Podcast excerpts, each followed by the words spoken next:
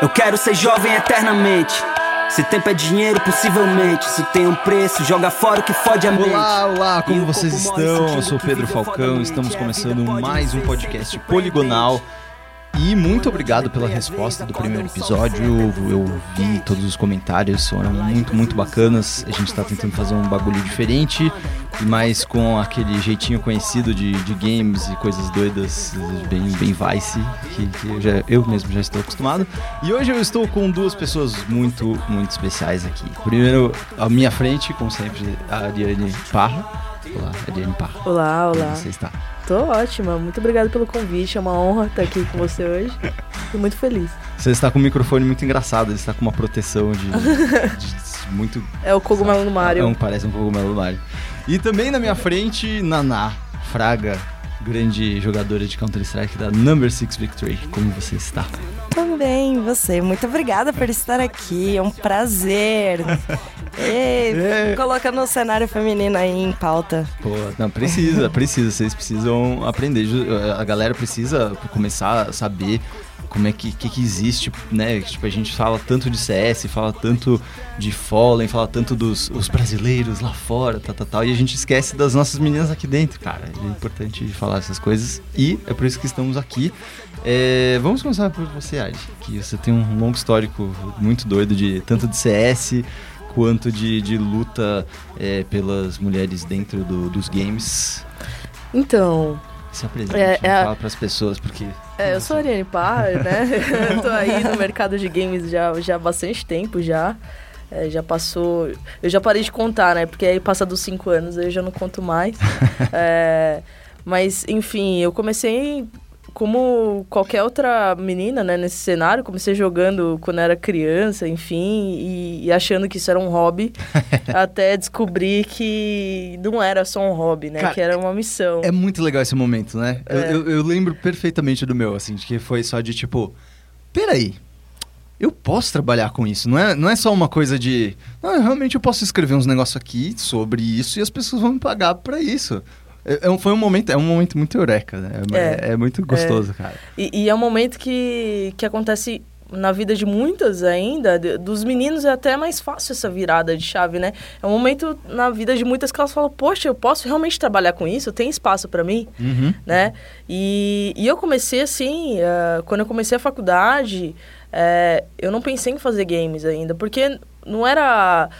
Enfim, ninguém falava que tinha uma faculdade de games. Eu não sabia que existia uma faculdade de design de games, sabe? Sim. É, então eu comecei fazendo engenharia, que também é uma outra área que quase não se vê mulher, né? Quando eu comecei a fazer engenharia elétrica lá atrás, tinha eu e mais uma na minha sala. Caramba. E, e aí, isso eu acho que abriu muito a minha cabeça de quando eu comecei a estudar design de games, é, além da engenharia, eu, eu percebi que tinham poucas mulheres também nesse cenário. E aí virou a chavezinha, assim, pra mim, falando, poxa, eu tenho que fazer alguma coisa por isso. Né? Eu não posso ser mais uma mulher que trabalha no mercado de games e sem fazer nada por isso. Uhum. Então, é, é uma coisa interior minha mesmo. Uhum. Eu falei, eu tenho que fazer alguma coisa, né? Porque eu via que algumas, elas estavam fazendo aquilo, se incomodavam Uhum. é, por estar estudando e não ver outras meninas participando. Mas mesmo assim, elas continuavam. Falavam, vou estudar, vou trabalhar no estúdio de games, vou fazer isso, vou fazer aquilo. Mas, assim, tá ruim, tá, mas eu não sei o que fazer. E aí, foi lá em 2011, mais ou menos, que começou é, a isso passar pela minha cabeça e eu estudar o cenário do mundo, né? Porque ainda assim o Brasil não tinha tanta influência nesse mercado de games, nessa parte feminina, né? Eu via Sim. muitas referências de fora. Né? A, a referência que eu tinha aqui do Brasil é a Flávia Gazi, assim, Uhum. que sempre me inspirou. E eu falei, poxa, mas ela não tá sozinha, sabe? Eu preciso fazer alguma coisa. E aí eu busquei referência de fora, até que eu cheguei na, na Anitta Sarkeesian, né? Sim. E, e vi que ela era atacada imensamente pelo público e tudo mais, mas eu entendi a mensagem dela. Eu entendia que ela estava expondo aquilo de uma forma muito. é, pegando na ferida. Eu acho Sim. que ela ia muito direta ao ponto, né? Ela não fazia toda aquela introdução. Uhum. E eu falei, não, eu vou tomar cuidado com isso, né? Aham. E eu comecei a, a fazer palestras, né? Depois de estudar bastante o mercado, de ver o que, o que, que o mercado ganharia com mais mulheres participando. é, eu comecei a fazer palestras e aí a, a Women Up Games nasceu em 2014, uhum, né, oficialmente. Uhum. E quando ela nasceu oficialmente só tinha eu ainda. é, e aí passou uns quatro, cinco meses que eu comecei a fazer chamada para voluntárias. Eu falei, poxa, eu vou achar todas essas loucas uhum. que querem ajudar o cenário feminino, Sim. mas eu já vou deixar claro que é voluntariado, porque assim, não tenho grana para bancar isso. Sim. E a gente precisa criar um cenário aqui. E aí apareceram algumas meninas, né, logo de, de, cara, assim, querendo participar e fazer evento e fazer campeonato, que eu tinha a ideia de fazer mega campeonato gigante. Você já pensa assim, nossa, eu vou fazer uma BGS, sabe? é, e aí o primeiro campeonato que a gente fez foi o de FIFA de, é, da, o primeiro da América Latina, feminino, né? Uhum. E teve 14 meninas. E para mim, o 14 meninas foi o início de muita coisa. Assim, eu falei, poxa, eu consegui ajudar e impactar a vida de 14 mulheres. Uhum, uhum. E foi crescendo e tudo mais. E o esporte, para mim, assim, o Counter-Strike chegou na minha vida desde a época das lan houses, né? Que eu já jogava também, achava que isso era um hobby, né? Ia pra lan house com meu teclado horrível e meu mouse, porque eu achava que era super style fazer isso. Não vi um sentido de fazer isso, mas todo mundo fazia, eu fazia também. Uhum.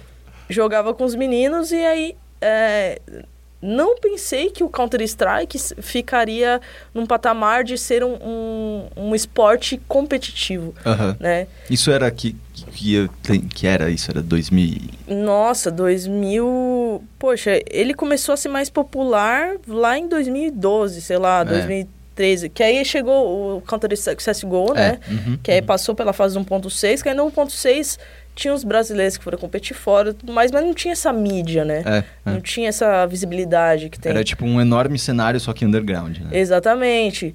E, e tinha investimento já, porque eles iam para fora, competir na Europa e tudo mais. Então, é, eu sempre joguei o Counter-Strike casualmente, assim, eu Sim. não pensei em ser profissional.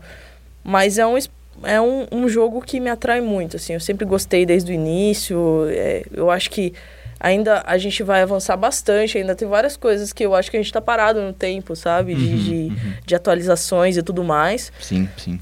Mas é, quando eu vi que esse cenário começou a dar visibilidade, eu percebi de novo a mesma questão, né? Porque sim. só os homens estão tendo visibilidade. Será que não existem mulheres competindo? Será que não existem mulheres que jogam profissionalmente Counter-Strike? E, e vendo que o cenário brasileiro não estava tão avançado nesse, nesse ponto, né? É como se eu voltasse, sei lá, sete anos atrás de novo uhum. e, e falasse, poxa, eu tenho que fazer alguma coisa por isso, né? E aí começou a história de novo, só que agora no esporte. Uhum, uhum. Né? Então, uma das ações que eu fiz foi, eu vou, já que não existe nenhuma outra organização que está realmente apostando nisso, é, eu vou criar uma organização para isso. Sim. E foi o início do, do, da minha caminhada aí no, no cenário de esporte, né? Mais no CSGO.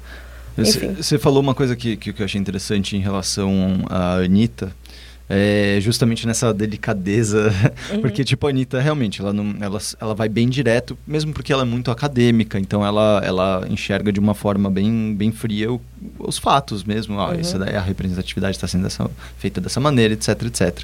E você, eu vejo que você acabou indo por um lado é, menos acadêmico e às vezes mais prático da coisa. De tipo, beleza, como a gente pode de fato uhum. incentivar uhum. Ma ter mais mulheres? Não só uma questão de militância, mas uma questão de tipo mudanças práticas, né? Exatamente. E, e foi isso que você foi atrás, né? De questão de, também de inserção de, no mercado, em, de um modo geral, né? Sim, com certeza. Ajudando até meninas que querem desenvolver jogos e não conseguiram. É, eu pensei que é o seguinte, eu, eu não posso chegar e só criticar e apontar ferida e, e, criar aquela guerra né, uhum. na internet. Porque hoje tudo que você Nossa. solta na internet vira uma guerra. Né? Eu preciso explicar o porquê que eu estou falando isso. E uhum. por que, que isso é importante. E fazer alguma coisa prática para mostrar isso. Porque o que eu percebi muito dela é que ela aponta, ela critica, mas ela não faz nada prático para mudar a situação. Então a gente vai ficar nesse ciclo para sempre. Se a gente pensar assim, poxa, não tá bom, tá horrível. Aí lança outra coisa, poxa, não tá bom, tá horrível. E você não tá fazendo nada. Sim. Né? Sim, sim. É, uma das coisas até que eu tive que tomar mega cuidado é explicar para os homens por que, que tem essa organização, por que, que o Women Up nasceu. Não é para fazer um, um clube para gente ficar segregada, não é sim. é para é, é para gente se unir, é para a gente ter espaço também. Sim. Né? E eu já começo falando isso justamente para que eles tenham uma maior aceitação. Acho que hoje não é, se, se, eu colocar no papel, foi mínimo a não aceitação da Women Up. Uhum, uhum. E às vezes a não aceitação da Women Up é só por ver o Women Up Games e não saber o que, que está acontecendo, o cara foi contra. só que ele foi contra e falou comigo. Uhum. Ele, nossa, você viu, teve um negócio da Women Up Games lá, eu acho isso errado. Eu falei, por que, que você acha errado? Ah, porque eles estão querendo dividir, separar as mulheres. Eu falei, não, então, ó, eu sou a fundadora da Women Up Games. é, você falou com a pessoa certa. É eu faço isso, isso e isso, né? Eu, eu, eu, expliquei o que eu fazia, que eu fazia, por que, que ela nasceu e expliquei para ele, eu só quero fazer com que a gente jogue juntos, né? né? E aí ele, poxa, que legal, nossa, eu não sabia que era isso e mudou totalmente. Você sabe? vê que, é, e é isso mesmo, né? Quando você vê nessas discussões mais rasas que tem de Facebook sobre ah, feminismo é as mulheres mais que tipo você fala, nossa, cara, não, não tem da onde que você ouviu isso? Por que que você acha que essa objetivo não faz sentido algum, sabe? É, uma das coisas é até legal você comentar isso, porque a palavra feminismo ela já está associada com milhares de coisas que não fazem sentido nenhum. Uhum. E as pessoas, só de ouvir isso, é como se tivesse uma guerra já. Falar feminismo, pronto, aí já aparece um monte de gente. E, e você explicando o que é o feminismo sem falar. É a palavra feminismo é faz doido. todo sentido. É. Nossa, como claro, que não existe concordo, isso? É, concordo, concordo absurdamente. E é muito disso que eu faço nas palestras. Eu falo sobre feminismo. Sim. Só que eu explico e não falo a palavra feminismo. Nossa, dá toda uma visão, a galera aplaude, não sei o que. Nossa, que incrível, entendeu? E a mesma coisa. que, que, e a mesma curioso, coisa. Que curioso. É, é, é, um pouco de storytelling, assim. É, é você contar a história feliz e você contar a história muito bem feita. Sim, sim. Cara, e, e, nessas você entrou é, no, no counter, né? E você decidiu realmente agir também, bom, não só como, não como pro player, mas como uma incentivadora, como uma organizadora, né? Uhum. É, como é que foi o começo desse trabalho? Pronto, dentro do, do CSGO foi... É, eu achei que ia ser muito mais fácil, porque eu já estava imersa dentro do, do, jogo, né? Eu já Sim. jogava. E eu percebi que é muito mais complicado, né? Até hoje, está sendo muito mais complicado do que eu imaginava. Porque existe um monte de regra, existe um monte de coisa, existem... É, as meninas, elas treinam muito, né? E a gente precisa dar uma atenção e, e precisa correr atrás de marca. Isso também é mega difícil de, de fazer. É, hoje, a, as marcas parece que elas não sabem que tem um cenário feminino, assim. Sabe, mas se fazem de louco, assim. Ah, tem, ah, que legal, Puxa. parabéns, né? é, Bom poxa, eu não costas. quero um parabéns, eu é. quero um apoio seu tal. É. Então, o início foi, eu achei que ia ser fácil, foi desafiador, está sendo desafiador, né? Muitas vezes eu pensei em desistir quando começou a dar tudo errado, assim, do, do, da gente ser barrado em várias coisas, porque é um time feminino de CSGO. Ah, não pode competir na outra competição porque é só equipes convidadas. As equipes convidadas são todas masculinas. Sim. Né? Deles acharem que não tem barreira da, do cenário feminino com o masculino, de falar, poxa, não tem problema ser misto. Só que quando abre uma vaga num time de elite, né, do CSGO aí conhecido, eles nunca chamam uma mulher, por melhor que ela seja, né? Pela mesma patente e tudo mais, pelas horas de jogo, pelo treino. Eles não convidam uma mulher, porque eles estão acostumados a ficar naquele clubinho, né? Sim. Então, isso ainda está sendo um mega desafiador, né? Muita gente não conhece o cenário feminino né? Nem, nem do Brasil e nem mundial, assim. Se a gente perguntar alguns times de Counter-Strike, a maioria que eles vão falar é, é masculino. A maioria, assim, não todos os times que eles forem falar é masculino. Sim, sim. Mas é, é isso, assim, eu comecei basicamente do zero, assim, eu achei que eu já tivesse uma caminhada aí, mas é, eu, eu fico muito orgulhosa de estar mudando o cenário de CSGO no Brasil feminino porque uma das coisas que eu corri bastante atrás e que deu certo foi uma, uma competição é, que teve no, no Rio de Janeiro, né? É, até esqueci o nome do, do, do, do evento, enfim. Uhum. é, GGRF. Ah, tá. GGRF. É, uma das coisas foi a mesma premiação é, para o CSGO feminino e masculino. Assim, isso foi uma coisa que eu corri muito atrás, eu bati muito. E, e as pessoas não sabem. Uhum. Né? Eu fiz isso por, por trás das cortinas, assim, no backstage mesmo. E quando isso aconteceu, eu não falei, nossa, fui eu que fiz, não sei o quê. não, eu fiquei feliz, sabe? Uhum. Eu fiquei feliz e a galera só assim, nossa, que legal, parabéns pela iniciativa GGRF parabéns pela iniciativa, mas assim, eu tive que correr muito atrás disso para isso acontecer, sim, né? Sim, sim, é... eu, eu, acho que na verdade era isso mesmo, falta essa... E isso eu acho que eu acredito que você deve ter pego bastante da Flávia, porque ela sempre praticou bastante sim. uma coisa parecida, que é ficar atrás das cortinas sim. negociando as coisas. Tipo, oh, mas veja bem, ó, isso vai ser bacana, isso vai ser bom para vocês. Exatamente. Né? Que, é um, que, é um, trampo de RP do, do, do feminismo de games, né? Exatamente. Mas é, é, emocionante, assim, é bem legal. eu, eu fico muito feliz de ver as coisas acontecendo, sabe? Para o cenário todo, mesmo Sim. tendo uma organização, mesmo é, tendo participado ativamente de um time só de CSGO, é, quando os outros conseguem algumas coisas, eu sinto que um, eu fiz um dedinho de coisa ali para isso acontecer, sabe? Sim, sim. Então eu, eu fico muito feliz. Bacana. Que bom. E isso né, te levou a, ao time. Exatamente. E como é que foi montar um time? Poxa, na verdade, o time, assim, já, já estava montado já há um tempo, elas não tinham uma organização, né? Eu, eu comecei com, com uma outra line, elas já tinham. E elas se juntam porque elas são amigas, sabe? Começa assim, são amigas que começam a jogar e vê que, poxa, a gente gosta de fazer isso, a gente quer competir. E o mais difícil é administrar um time, eu acho que é nessa parte de cada uma tem um momento diferente, tem um humor diferente, acontece uma coisa diferente na casa, né? É, eu acho que poxa, tem a questão financeira também, uhum. né? Que hoje o cenário feminino ao todo, ele não, não tem o mínimo de salário, sabe? Para manter uma pessoa que jogue profissionalmente, porque elas treinam, é, é quase um, um CLT mesmo, né? Quase oito horas pensando em treino, em, em jogo e tudo mais a maior parte do, da, das discussões é muitas das vezes chegam num patamar de ah, eu não vou aguentar tudo isso, sabe? Eu, eu, eu, sou muito amiga da fulana, mas assim, a gente não tá se batendo porque eu tô num momento da minha vida que ela não tá compreendendo. Sim. E é um jogo de equipe, uhum, uhum, né? Uhum. E, e aí quando eu cheguei nas meninas aqui na Naná, na Band, na K, na Dé e na Michi, Poxa, elas vieram com um nível de maturidade muito grande, assim. Entendi. É muito incrível porque elas já amadureceram bastante, né? Elas já viram aquelas frustrações iniciais de não consigo isso agora, não, enfim, não é do jeito que eu queria, mas vai melhorar. Sim. Era sim. exatamente isso que eu estava procurando. E foi uma das coisas que eu vi por elas estarem se destacando, assim, quando eu né? Precisava de uma line, porque eu tinha acabado de fechar um contrato com, com um evento aqui em São Paulo. Uhum. É, eu fui direto nelas porque eu falei, poxa, eu quero muito dar essa oportunidade para vocês. Sim. E eu quero estar junto de vocês porque eu gosto do trabalho, uhum. sabe? Eu, eu, eu, acompanho vocês de longe e é muito do que eu faço no cenário também.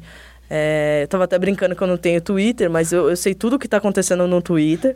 é, porque eu acompanho de longe. E aí eu falei com elas, vamos lá, vamos participar do evento, vamos fazer uma parceria e tudo mais. E aí começou por aí. Uhum. Mas assim, elas já estavam bem amadurecidas, né? Já estavam acostumadas umas com as outras. O mais difícil eu acho que é pegar cinco pessoas que não se conhecem, né? E juntar para tentar fazer um time. Aí eu é. acho que é. É justamente então, Naná, como é que foi essa, essa parte de vocês se juntaram? Acho que ontem a gente estava gravando juntos, você até falou um pouco sobre isso, mas acho bacana de, de, de falar aqui. Como é que foi essa, esse momento de eureka de, ei, vamos ser um time? Então, é, é aquela história, né? De jogarmos juntas. Uhum. É, no, nos casuais da vida, nos pugs da vida. É, por exemplo, eu comecei a jogar CS, eu conheci a Dé. Uhum. No competitivo. Uhum. Eu tive um time com ela e tudo mais. E paramos. Lá na frente, outro time. Conheci a Band. É, na Band é um dos amores da minha vida. Todas são, na verdade, né? É... Aí acabou o time.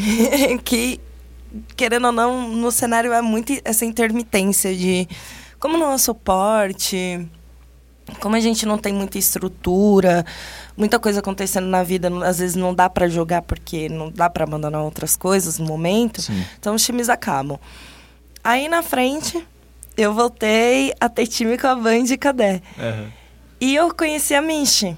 Nesses. Ela fez um campeonato chamado Chora para as Minas. Ah, que da hora. E foi vários timezinhos fakes, alguns já né, no nível um pouco mais profissional jogaram e eu, eu acabei a conhecendo. Aí a gente jogava, jogava, jogava, jogava. E aí ela trouxe outra amiga que jogava com ela desde o do Source, assim. Nossa. É, CS Source. Aham. Ah, tem essa menina aqui. Eu falei, ah, essa menina é estranha, né? Mas bora aí. Acabou sendo uma das minhas melhores amigas hoje.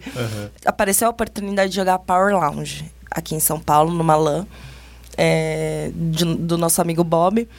Como somos de lugares diferentes, eu moro em Santo André, a Dé e a K moram em São Paulo, a Band na Bahia e a Michi em Salvador. Caramba, né? É, a gente tá, tá aí espalhado pelo Brasil.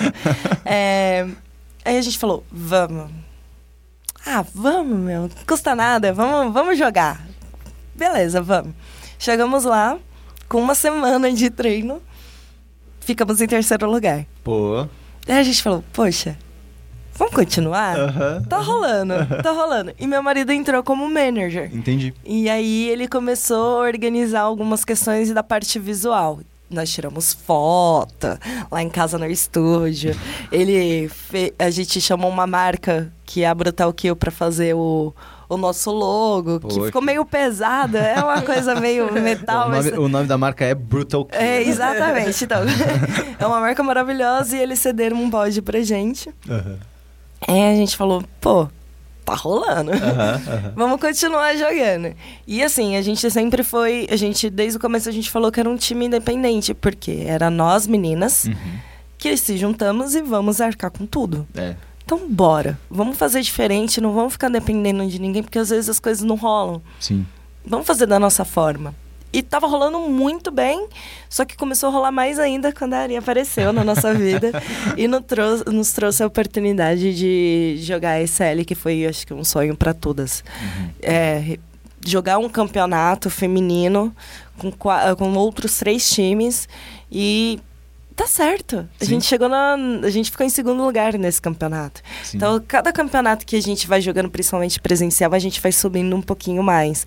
E a gente não pensa muito assim, tudo bem, a gente tem que esperar um pouco para questão de salário, porque é um patamar assim que, que muitos não ainda não atingiram, times muito bons, profissionais muito bons, jogadores, poxa, não tem nem o que falar.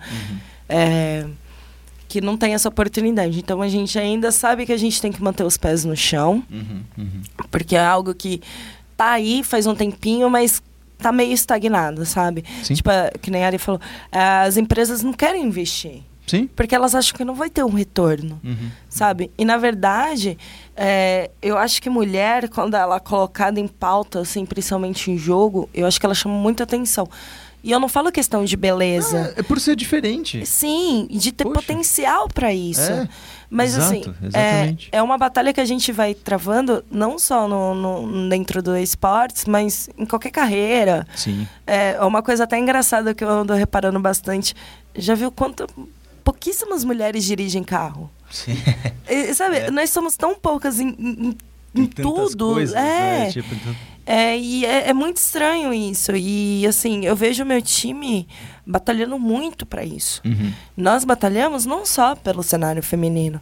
Tipo, eu não preciso que nem ela fala, é, colocar a cara e falar assim, eu fiz. Sim. Mas assim, algum, alguma atenção que você já dá para outra jogadora que tá começando já muda muita coisa que lá na frente vai surtir um efeito, entendeu? sim. Vai que essa menina vira, meu Deus, sabe? Sim, sim. É, É, vocês- aliás, vocês falaram é, três coisas que batem exatamente no mesmo ponto, que é dar um modelo possível. É, é tipo, sim. é tão básico isso, é tipo uma Sim. leve esperança só. Sim. Sabe? Que tipo, não precisa nem ser muito pra continuar e ter a garra de fazer as coisas, sabe? Tipo, e é isso que eu acho que. Essa, acho que parece que tá muito concentrada nessa grande primeira luta, acho que de vocês aí no CS, que é de dar essa primeira esperança, de dar essa, essa ideia de que, poxa, é possível, o mínimo possível é, é, é, tá- é disponível aí pra ser feito, né? Eu acho. Sim, Tipo, exatamente. as marcas poderiam conversar o mínimo possível, as pessoas poderiam ver o mínimo possível, já ia ser muito foda. sim. E aí quando vocês recebem essa puxa, essa, essa esperança que é, que, que é aí que vocês, putz, vocês crescem pra caramba. Uhum, você, nessa, nessa primeira vitória que vocês falaram, que você falou de, do, do Power Lounge, não foi isso? É, foi terceiro lugar que, na Power. Que vocês se juntaram, aí vocês viram que juntas vocês conseguiam fazer uma coisa bacana e eram unidas e pô, vamos, vamos lá, vamos conseguir, ó. Só o terceiro lugar já deu vontade para vocês irem Sim. pro próximo passo. Aí a ESL dá vontade de vocês irem pro próximo mais, passo. Mais, mais e mais. E assim, é, eu fico até triste de não estar tá participando agora do do campeonato feminino que rola mensalmente na, na Gamers Club, porque uma teve que viajar, ela precisava viajar, porque a gente treinou durante muito tempo Sim. sem pausa e claro. às vezes a gente fica um pouco esgotada. A gente claro. falou, não, vamos dar um tempinho, eu Sim. vou viajar, então acabou calhando de não participar. Mas às vezes a falta de um time faz toda a diferença para uma questão de visibilidade, entendeu? Total. Eu sinto às vezes que eu tô deixando o, o, meu cenário feminino na mão por não estar ali. Uhum, uhum. É, mas às vezes a gente tem que dar um, um pausazinha para porque é pesado. Não, e porque é a pesado. vida existe também. E sem vida, Sim. vocês não tem jogo, né? Exatamente. é pesado a questão de, de treinamento e campeonatos, assim. É, e o meu time também, ele participa de outras coisas mistas. Sim. Por exemplo, a Liga Amadora. Uhum. É, a gente não participou esse mês. É, também por conta das viagens, que uhum. não, não ia dar certo. A gente prefere dar preferência, assim, de jogar com um time do que jogar com alguém completando. Lógico, lógico. É, a essência muda. Uhum, lógico. A essência muda muito e não é o mesmo jogo que a gente gosta de ter. Não, e ainda mais é, num, num sentido de que é importante desenvolver às vezes essa conexão entre as pessoas do time sim. justamente nesses momentos de formação, né, que vocês estão uhum, de sim. time mesmo, né, de tipo de conseguir as coisas grandes é importante estar junto. Sim, exatamente. E é uma das coisas que eu até falo para as marcas, né, para as empresas que é, olha a trajetória dessas meninas e olha o que elas que a gente alcançou até hoje e o que, que a gente pode alcançar ainda mais. Total. Né? E assim, para uma empresa entrar como parceira, ela não precisa bancar 100 mil reais por mês. entendeu? Que parece que é uma coisa muito assim. É, é. Não é. Né? A gente tem umas empresas parceiras nossas, a, a enfim, uma de marketing que está ajudando, que eu falo assim, poxa, a gente está atraindo pessoas que realmente querem estar do nosso lado, uhum. sabe? Que acreditam na gente. E uma delas que, que entrou recentemente é a Fábrica de Lendas, que traz todo o apoio psicológico. Então é legal, é importante a legal. psicologia do esporte, né? Sim. De elas estarem bem juntas, de fazer essa parte que muitos times por aí, eu acho que até o Fallen divulgou uma vez que eles falaram que eles são hardcore, que eles não têm nutricionista, que eles não têm apoio psicológico, mas isso pesa, né? Sim. Isso pesa pra caramba. E, e mostrar também para as marcas da, que não existe um estereótipo padrão para entrar nos games, né? Muitas vezes a gente assiste alguma coisa de games e a gente vê aquela pessoa bonita ali, toda, né, que não joga, mas uhum. tá ali falando sobre games. Uhum. E as meninas, elas são totalmente uma diferente da outra, uhum. sabe? Então sim. você atinge todo o público. Sim, né? Até propaganda, eu acho que a gente não. Eu não vejo propaganda de, de periférico direcionada para mulher. Uhum, uhum, né? É muito raro você ver uma propaganda de uma mulher usando um headset. É. Um mouse. É, esse é feito, bom. É, é, feito para todo mundo, é, sabe? Tipo é. uma mulher e um cara, assim. É. Isso são pequenas coisas que faz com todo o público consumidor vai e compra, né? Uhum, tipo, uhum. poxa, realmente eles estão pensando gente. uma propaganda até hoje. Que é uma menina, uma menina asiática, ela começa a jogar. Eu não lembro de quem é a propaganda, desculpa.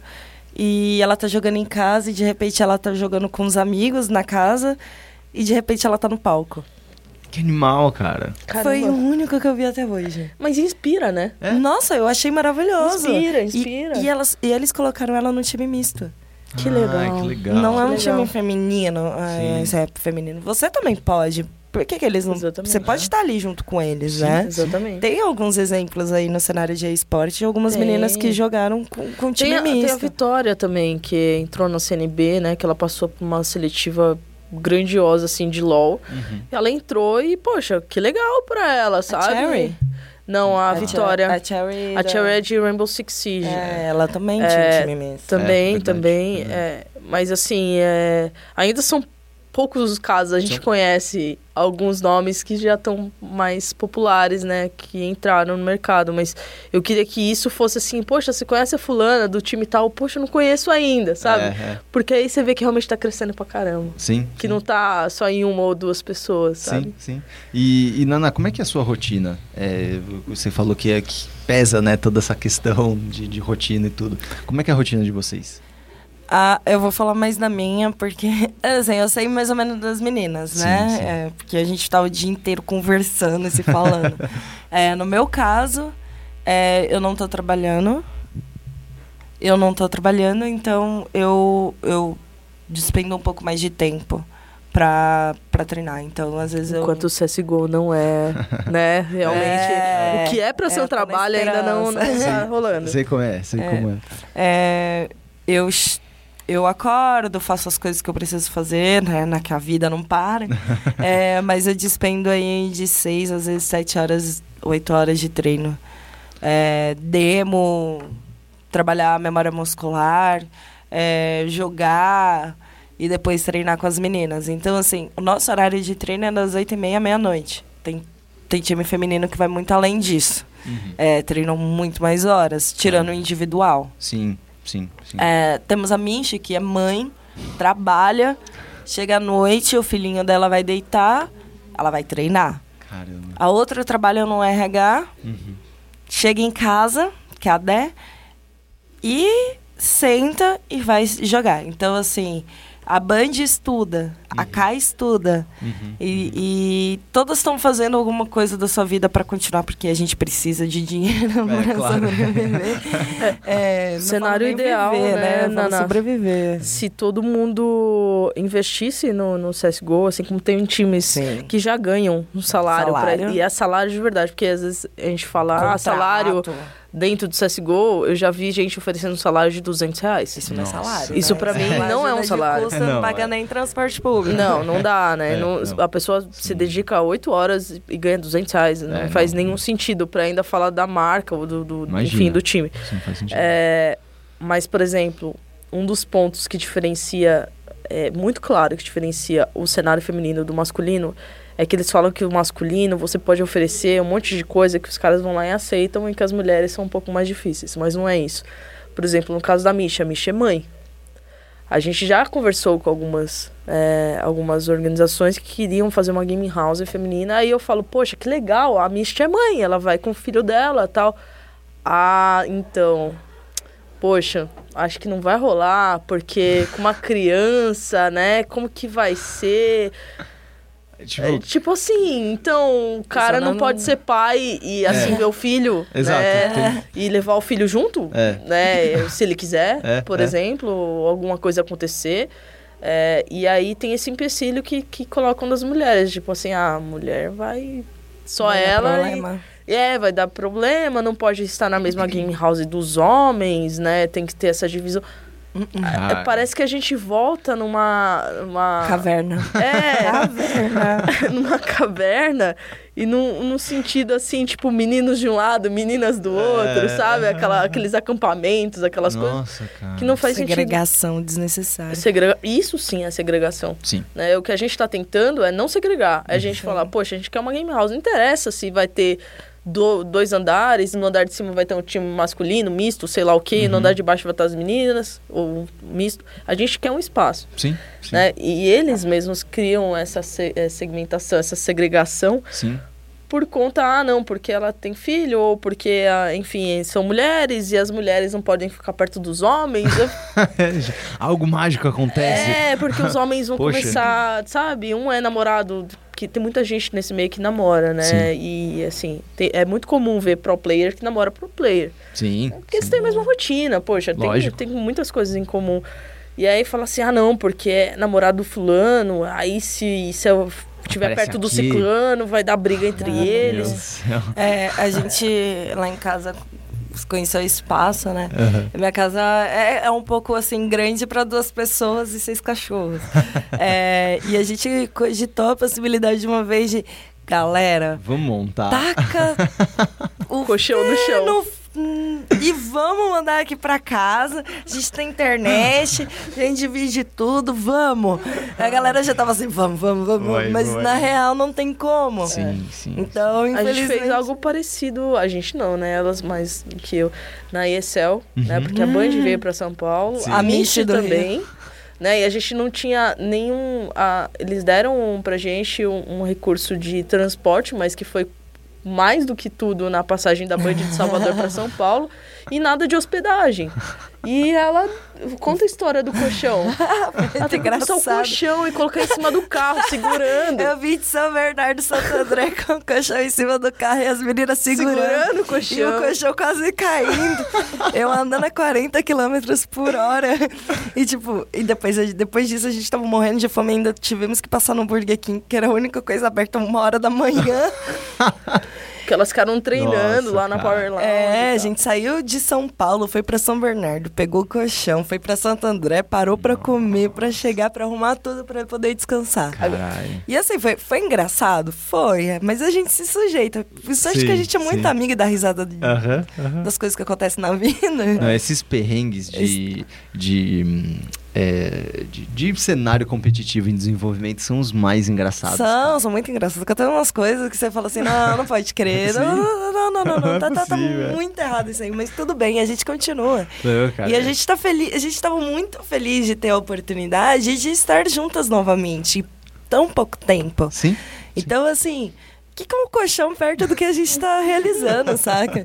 Uhum. Então, só vamos, não tem Mas problema. Isso é até pra mostrar a realidade, assim, do, do o quanto não é glamuroso, sabe? Você Sim, subir no é. palco da ESL. É, tem muita gente que fala assim, poxa, é, ah, foi muito fácil para vocês conseguirem, mas não é fácil de trazer todas para cá, não é fácil de treinar, não é fácil de trazer um colchão, de fazer sim, dormir sim. na mesma casa. Tipo, não, o nosso poxa. coach, tadinho, ele dormiu no chão com um negócio super duro, com, com coberta para ficar um pouco mais macio, enquanto as meninas dividiam dois colchões. Elas, elas eram três meninas e o nosso coach. Caramba. É, tudo isso para realizar nossos sonhos, sabe? É. é. E o que, que, vocês esperam no futuro? Assim, vocês, vocês acreditam que está melhorando? De, desde o começo que vocês entraram Sim. nessa, vocês vêm melhorando as coisas? Foi que eu já tinha conversado com você, eu tô uhum. menos tempo no cenário. Uhum. E eu acho que muita gente já passou por muito uns perrengues. Nossa, surreal, né? eu, eu nem consigo me imaginar, assim. a Band mesmo. Uhum. Pô, se ela não viesse de avião, ela teria que vir de ônibus, entendeu? É. Eu, eu não deixaria. né? três, três dias de viagem. É, é Mas, é assim, eu imagino que, que a evolução tá chegando. É, né? trabalho de formiguinha, né? A gente Sim. vai trabalhando, trabalhando, trabalhando. Não tem como esperar para tipo, final do ano ser o melhor cenário do mundo. Vai Sim. demorar alguns anos ainda. Uhum. Mas a gente não pode desistir de, de trabalhar, né? Sim, sim. Então, Com certeza. A, a, Band é legal porque. Eu queria muito que a Band estivesse aqui também. Nossa, porque a Band, a Band joga é CS há 13 anos. Então. Nossa. É, poxa, 13 anos é bastante tempo, ela viu muita coisa no cenário acontecendo, sabe? Acompanhou muitas mudanças. Acompanhou muita coisa. E, e realmente mudou, porque se a gente pensar, é, a ESL Arena, uhum. que foi a primeira arena da América Latina montada aqui no, em São Paulo, a gente não tinha nenhuma competição feminina em palco, presencial. Era é, uma das primeiras vezes que a gente via isso. Até no Rio de Janeiro, na GGRF, que eles montaram e fizeram um show match feminino e tudo mais. É, realmente foi por conta da gente tanto apontar. Desde que a Excel chegou aqui em São Paulo, eu cutucava a Excel. E Excel, e aí? Quando vocês vão fazer alguma coisa pelas meninas? Excel, e aí? Eu fiquei eu acho que assim, eu enchi tanto o saco deles que, que as tá coisas começaram. Né? É... Encheu o saco, tem encheu. o Moacir. É... Léo, mas assim, o Moacir é fe... Eu conheço o Moacir há anos também. O Moacir é feito pra encher o saco. Você tem que ir lá encher o saco dele. É, exatamente. É, é assim que funciona. Não, não só ele, o Léo e todo mundo que, que enfim, desde o Léo que tava na, na NVIDIA, quando ele entrou na, na, na Excel, eu ficava enchendo o saco eu ficava assim, poxa, vocês não estão tá vendo algo de errado? Você está lançando uma placa de vídeo e tem três mulheres aqui assistindo, o resto são todos homens. É, você acha que não tem nada de errado mesmo. É, é. É, e, e eu comecei a plantar essa sementinha neles e começou a melhorar bastante. Então, assim, a gente está bem no início mesmo. Uhum. É, é como o início de qualquer outro projeto. Você começa devagar no projeto piloto, que eu, eu imagino que esse ano seja o ano do projeto piloto. Uhum, uhum. Amém! É, e que ano que vem a, a, gente comece a avançar com mais coisas, né? E comece a ter mais. É, eu tô torcendo para ter mais times femininos, Sim. né? E para ter times mistos também, que a uhum. gente. É, eu acho até legal na, na contar um pouco da história que a gente está trazendo uma pessoa trans para dentro do, do é verdade, time. É verdade, é verdade. Né? E isso, cara, eu quero muito, assim, o pessoal falou, ah, a galera vai achar estranho você entrar como player. E daí, é? entendeu? É uma mulher trans. É mulher trans. Não tem problema, uhum. né? É, é, justamente por isso. Se fosse fácil, eu já teria desistido há muito tempo atrás. é, eu gosto de fazer as pessoas pensarem nisso. Então, a gente, realmente, eu, eu falo que esse ano é um projeto piloto de uma coisa que não estava acontecendo há muito tempo. Sim. Há muitos anos. E estava incomodando já. É, enfim, mas eu, eu tô bem otimista. Ótimo. É, tô bem otimista. Nossa, que é, que é necessário. É, é necessário. É. Como é que é essa história, então, Nuna? Então, é, nós temos duas pessoas que nos ajudam bastante, que é o X e o Jed, que são os nossos coaches. Só que eles questão da vida de novo. Uhum. É, o Jed não tem muito tempo, ele tem que acordar muito cedo para trabalhar e o X é, conseguiu um trabalho que, que bate no nosso horário de treino. Sim. Então a gente ficou desamparada aí uns bons tempos. Apesar de a gente sempre ter feedback para ter evolução, apareceu a Olga. Uhum. Né? Agora a Olga. É, ela voltou depois de um pause, como ele é ele era player, parou, fez a mudança a, na a vida, é. se transformou numa linda mulher, uhum. maravilhosa, sempre fui uma pessoa maravilhosa, muito iluminada. Transformação, desculpa, transição. É, transição, né, é, na, na vida dela, perdão. É, e é, ele, ela voltou agora como uma coach. Uhum. É uma mulher coach que também é uma coisa que não tem. Sim. Não tem. Sim, sim. Parece que mulher não sabe do jogo, sabe? A gente estuda muito. A gente busca evoluir muito. Uhum. E agora ela veio nos ajudar Bacana. a analisar o que a gente está errando para poder evoluir e nos acompanhar nos jogos. Então é um time de seis que mulheres. Também, é, exatamente. e que também não impede de, por exemplo, se ela quiser ser player, uhum. é, alguma coisa acontecer, nada impede. Claro. E se, a, se acontecer isso, eu vou achar bem grave, assim, eu vou é. até... Eu volto eu aqui para falar sobre isso. eu, eu, eu presinto que vai acontecer. Vamos... Mas a gente tá aí tá pra causar, né? É, não, vocês estão preparadas. Estamos preparadas. Pé na porta já e pra falar que é, isso é uma das coisas que as pessoas precisam aprender a respeitar, sim, sabe? É... Meu time tem uma diversificação sexual na parte assim, muito grande. Sim. A Band, claramente... Uhum. Dá, sabe que todo mundo, ela, todo mundo sabe que ela é lésbica, ela uhum. namora uma mulher. Uhum. E a uhum. gente ama uhum. e nunca assim pensou em ofender ela claro. e por que, que a gente vai fazer isso com a Olga? A gente claro. tem que dar oportunidade, porque é, é, um profissional. Poxa, sim. É Sabe tipo, do jogo. É, é, exatamente. Entendeu? E, e, vai... essa transição, acho, da Olga também não é fácil. Não, porque, imagina. poxa, é, é complicadíssimo, porque é uma pessoa conhecida. É. Sim. É uma pessoa que já pessoa jogou conhecida. no cenário, não é alguém que surgiu agora no cenário, enfim, como Olga já. Sim. Inclusive, exato. beijos. É. Espero que ela esteja escutando. e, e que para ela deve estar tá sendo um mega desafio também mas que a gente está do lado para apoiar e fazer o possível para que o mercado entenda que tem que ter essa diversificação, sim, tem que ter sim. times mistos, tem que ter, sabe, sim. a galera se apoiando. E a gente fala que assim, ai, nossa, o cenário brasileiro de esporte não tá do jeito que a gente quer, a gente ainda não tá batendo na Europa, não tá batendo nos Estados Unidos. A gente tá em potencial crescimento, o pessoal assiste pra caramba, mas a gente precisa se ajudar. É né? Porque não adianta a gente ficar batendo palma para um time brasileiro que, na minha opinião, eu amo muito, uhum, gosto uhum. muito da SK, é, que tá lá fora, mas sem a gente perceber o que tá acontecendo aqui dentro. Sim. Né? Se a gente fechando a, a, as portas pro Brasil e olhando pro time que tá lá, mas para eles chegarem lá, eles tiveram que passar por toda uma trajetória aqui dentro. Sim. Né? Sim, concordo. É. é isso mesmo. Bom, e, e para quem quer acompanhar mais o cenário feminino, quais são as, as dicas que vocês dão? Por onde começar a conhecer o, cenário feminino de, de CSGO aqui no Brasil? Acho que as lives né, na Twitch É bom para conhecer as players. Tem uhum. muitas players que fazem, eu não faço porque eu sou negligente. é, acaba não dando, às vezes, por questão de horário de treino e tudo mais. Mas tem muita menina que faz. As páginas do, dos times, querendo ou não, você vai acabando caindo uma na outra. As páginas das players. Sim. O Twitter é uma porta maravilhosa para conhecer o cenário. Uhum. Se você segue um, sempre tem alguém comentando. É a Gamers Club é legal para você entrar e assim você consegue ver os times que tem lá inscritos, os campeonatos femininos, dá para acompanhar. O que é a Gamers Club? A Gamers Club é um portal do Fallen ah, é, que, que une a, assim lá você encontra servidores para treinar lá você encontra os campeonatos lá você encontra pessoas para jogar Bacana. então assim, é uma comunidade voltada para o CS para ajudar, né, de Sim. todas as formas possíveis. Então os campeonatos acabam sendo divulgados lá, tanto não só do Brasil como uh, da América do Sul, tipo os famosos boludos, os argentinos, os chilenos têm a oportunidade de ter campeonatos lá também, Legal. que eles jogam. Legal. É.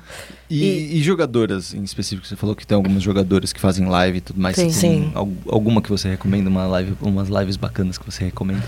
Bom, a própria Naná faz live, né? Mas ela falou que ela é negligente um pouco, né?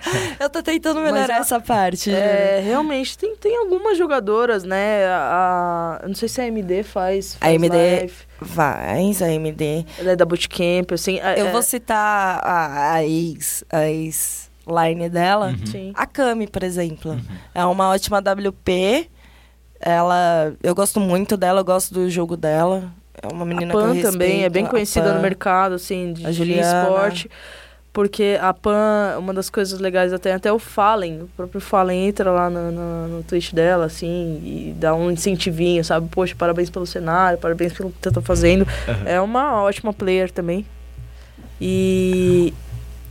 E, enfim, é, tem outras meninas, assim, a gente tem um cenário tem legal. Tem a Ninha, a Gabs, é, do meu time a Band faz. É, eu fico triste que as pessoas não, não assistem muita live dela, mas ela, ela joga demais. não é porque é do meu time, mas ela joga muito bem. eu sempre, sempre vi ela como uma excelente player. A K do meu time também faz. Assim, às vezes a gente não, não tem muito espaço para divulgação, né? Uhum. Então as comunidades de CSGO, às vezes gente, as meninas postam Legal. que estão fazendo live. Isso. A, a própria Women Up também a gente tenta dar visibilidade para para todo mundo, assim, a gente não... É, é, como eu falei, eu tô junto com as meninas aqui, mas eu converso diretamente com os outros times, né, com a própria Bootcamp e tal, e, uhum. e elas sabem que podem contar comigo e tudo mais, e... Enfim, a, a própria Women Up, ela veio como um portal de visibilidade, né? Sim. Então, Sim. a gente tá trabalhando bastante isso, de divulgar o trabalho das meninas e tudo mais. Mas uma das coisas que eu acho que o pessoal pode fazer e deve fazer e facilita bastante pra gente é ir para próprias as próprias empresas ESL, as que fazem campeonato e pedir para ver mais. Sim. Né? Sim. E falar, poxa, eu quero muito ver. É uma coisa assim, é como se fosse uma petição mesmo. Mas é uma galera falando, poxa, eu quero que as meninas tenham mais visibilidade. O que, que vocês vão fazer, sabe? Porque aí não fica só da gente, sabe? Sim. Não fica só a gente pedindo, mas se eles verem que realmente o pessoal quer assistir, eh, já ajuda bastante, sabe? Sim. Muito, Sim. muito. E olhar os portais, poxa, hoje é uma mega oportunidade que a gente tá tendo, né? De visibilidade aqui na é. Vice.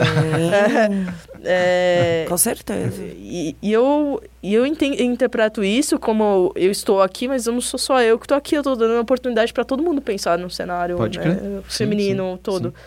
Não só o CS, né? Não Os outros CS, jogos exatamente. de Overwatch, Nossa, PB, é. Crossfire. É, tudo que vocês estão falando se aplica a todos os outros cenários. Sim, todos os Rainbow Six também. O próprio LoL mesmo. O próprio, próprio LoL. É. O próprio LoL. É surreal eu, que não tem esse time misto.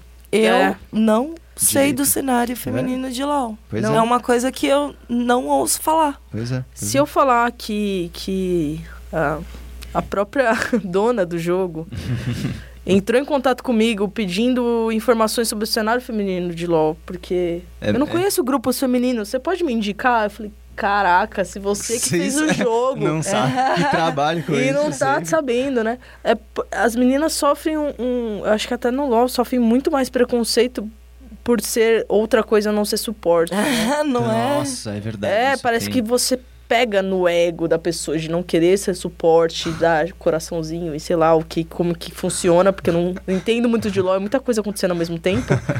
Mas é, é bizarro, assim, é. a galera. Teve. Um, eu, eu fiquei sabendo, não sei se foi esse ano ano passado, de um, uma org que pegou uma line feminina de LOL, que eu acho que foi a única notícia que eu tive, e assediou.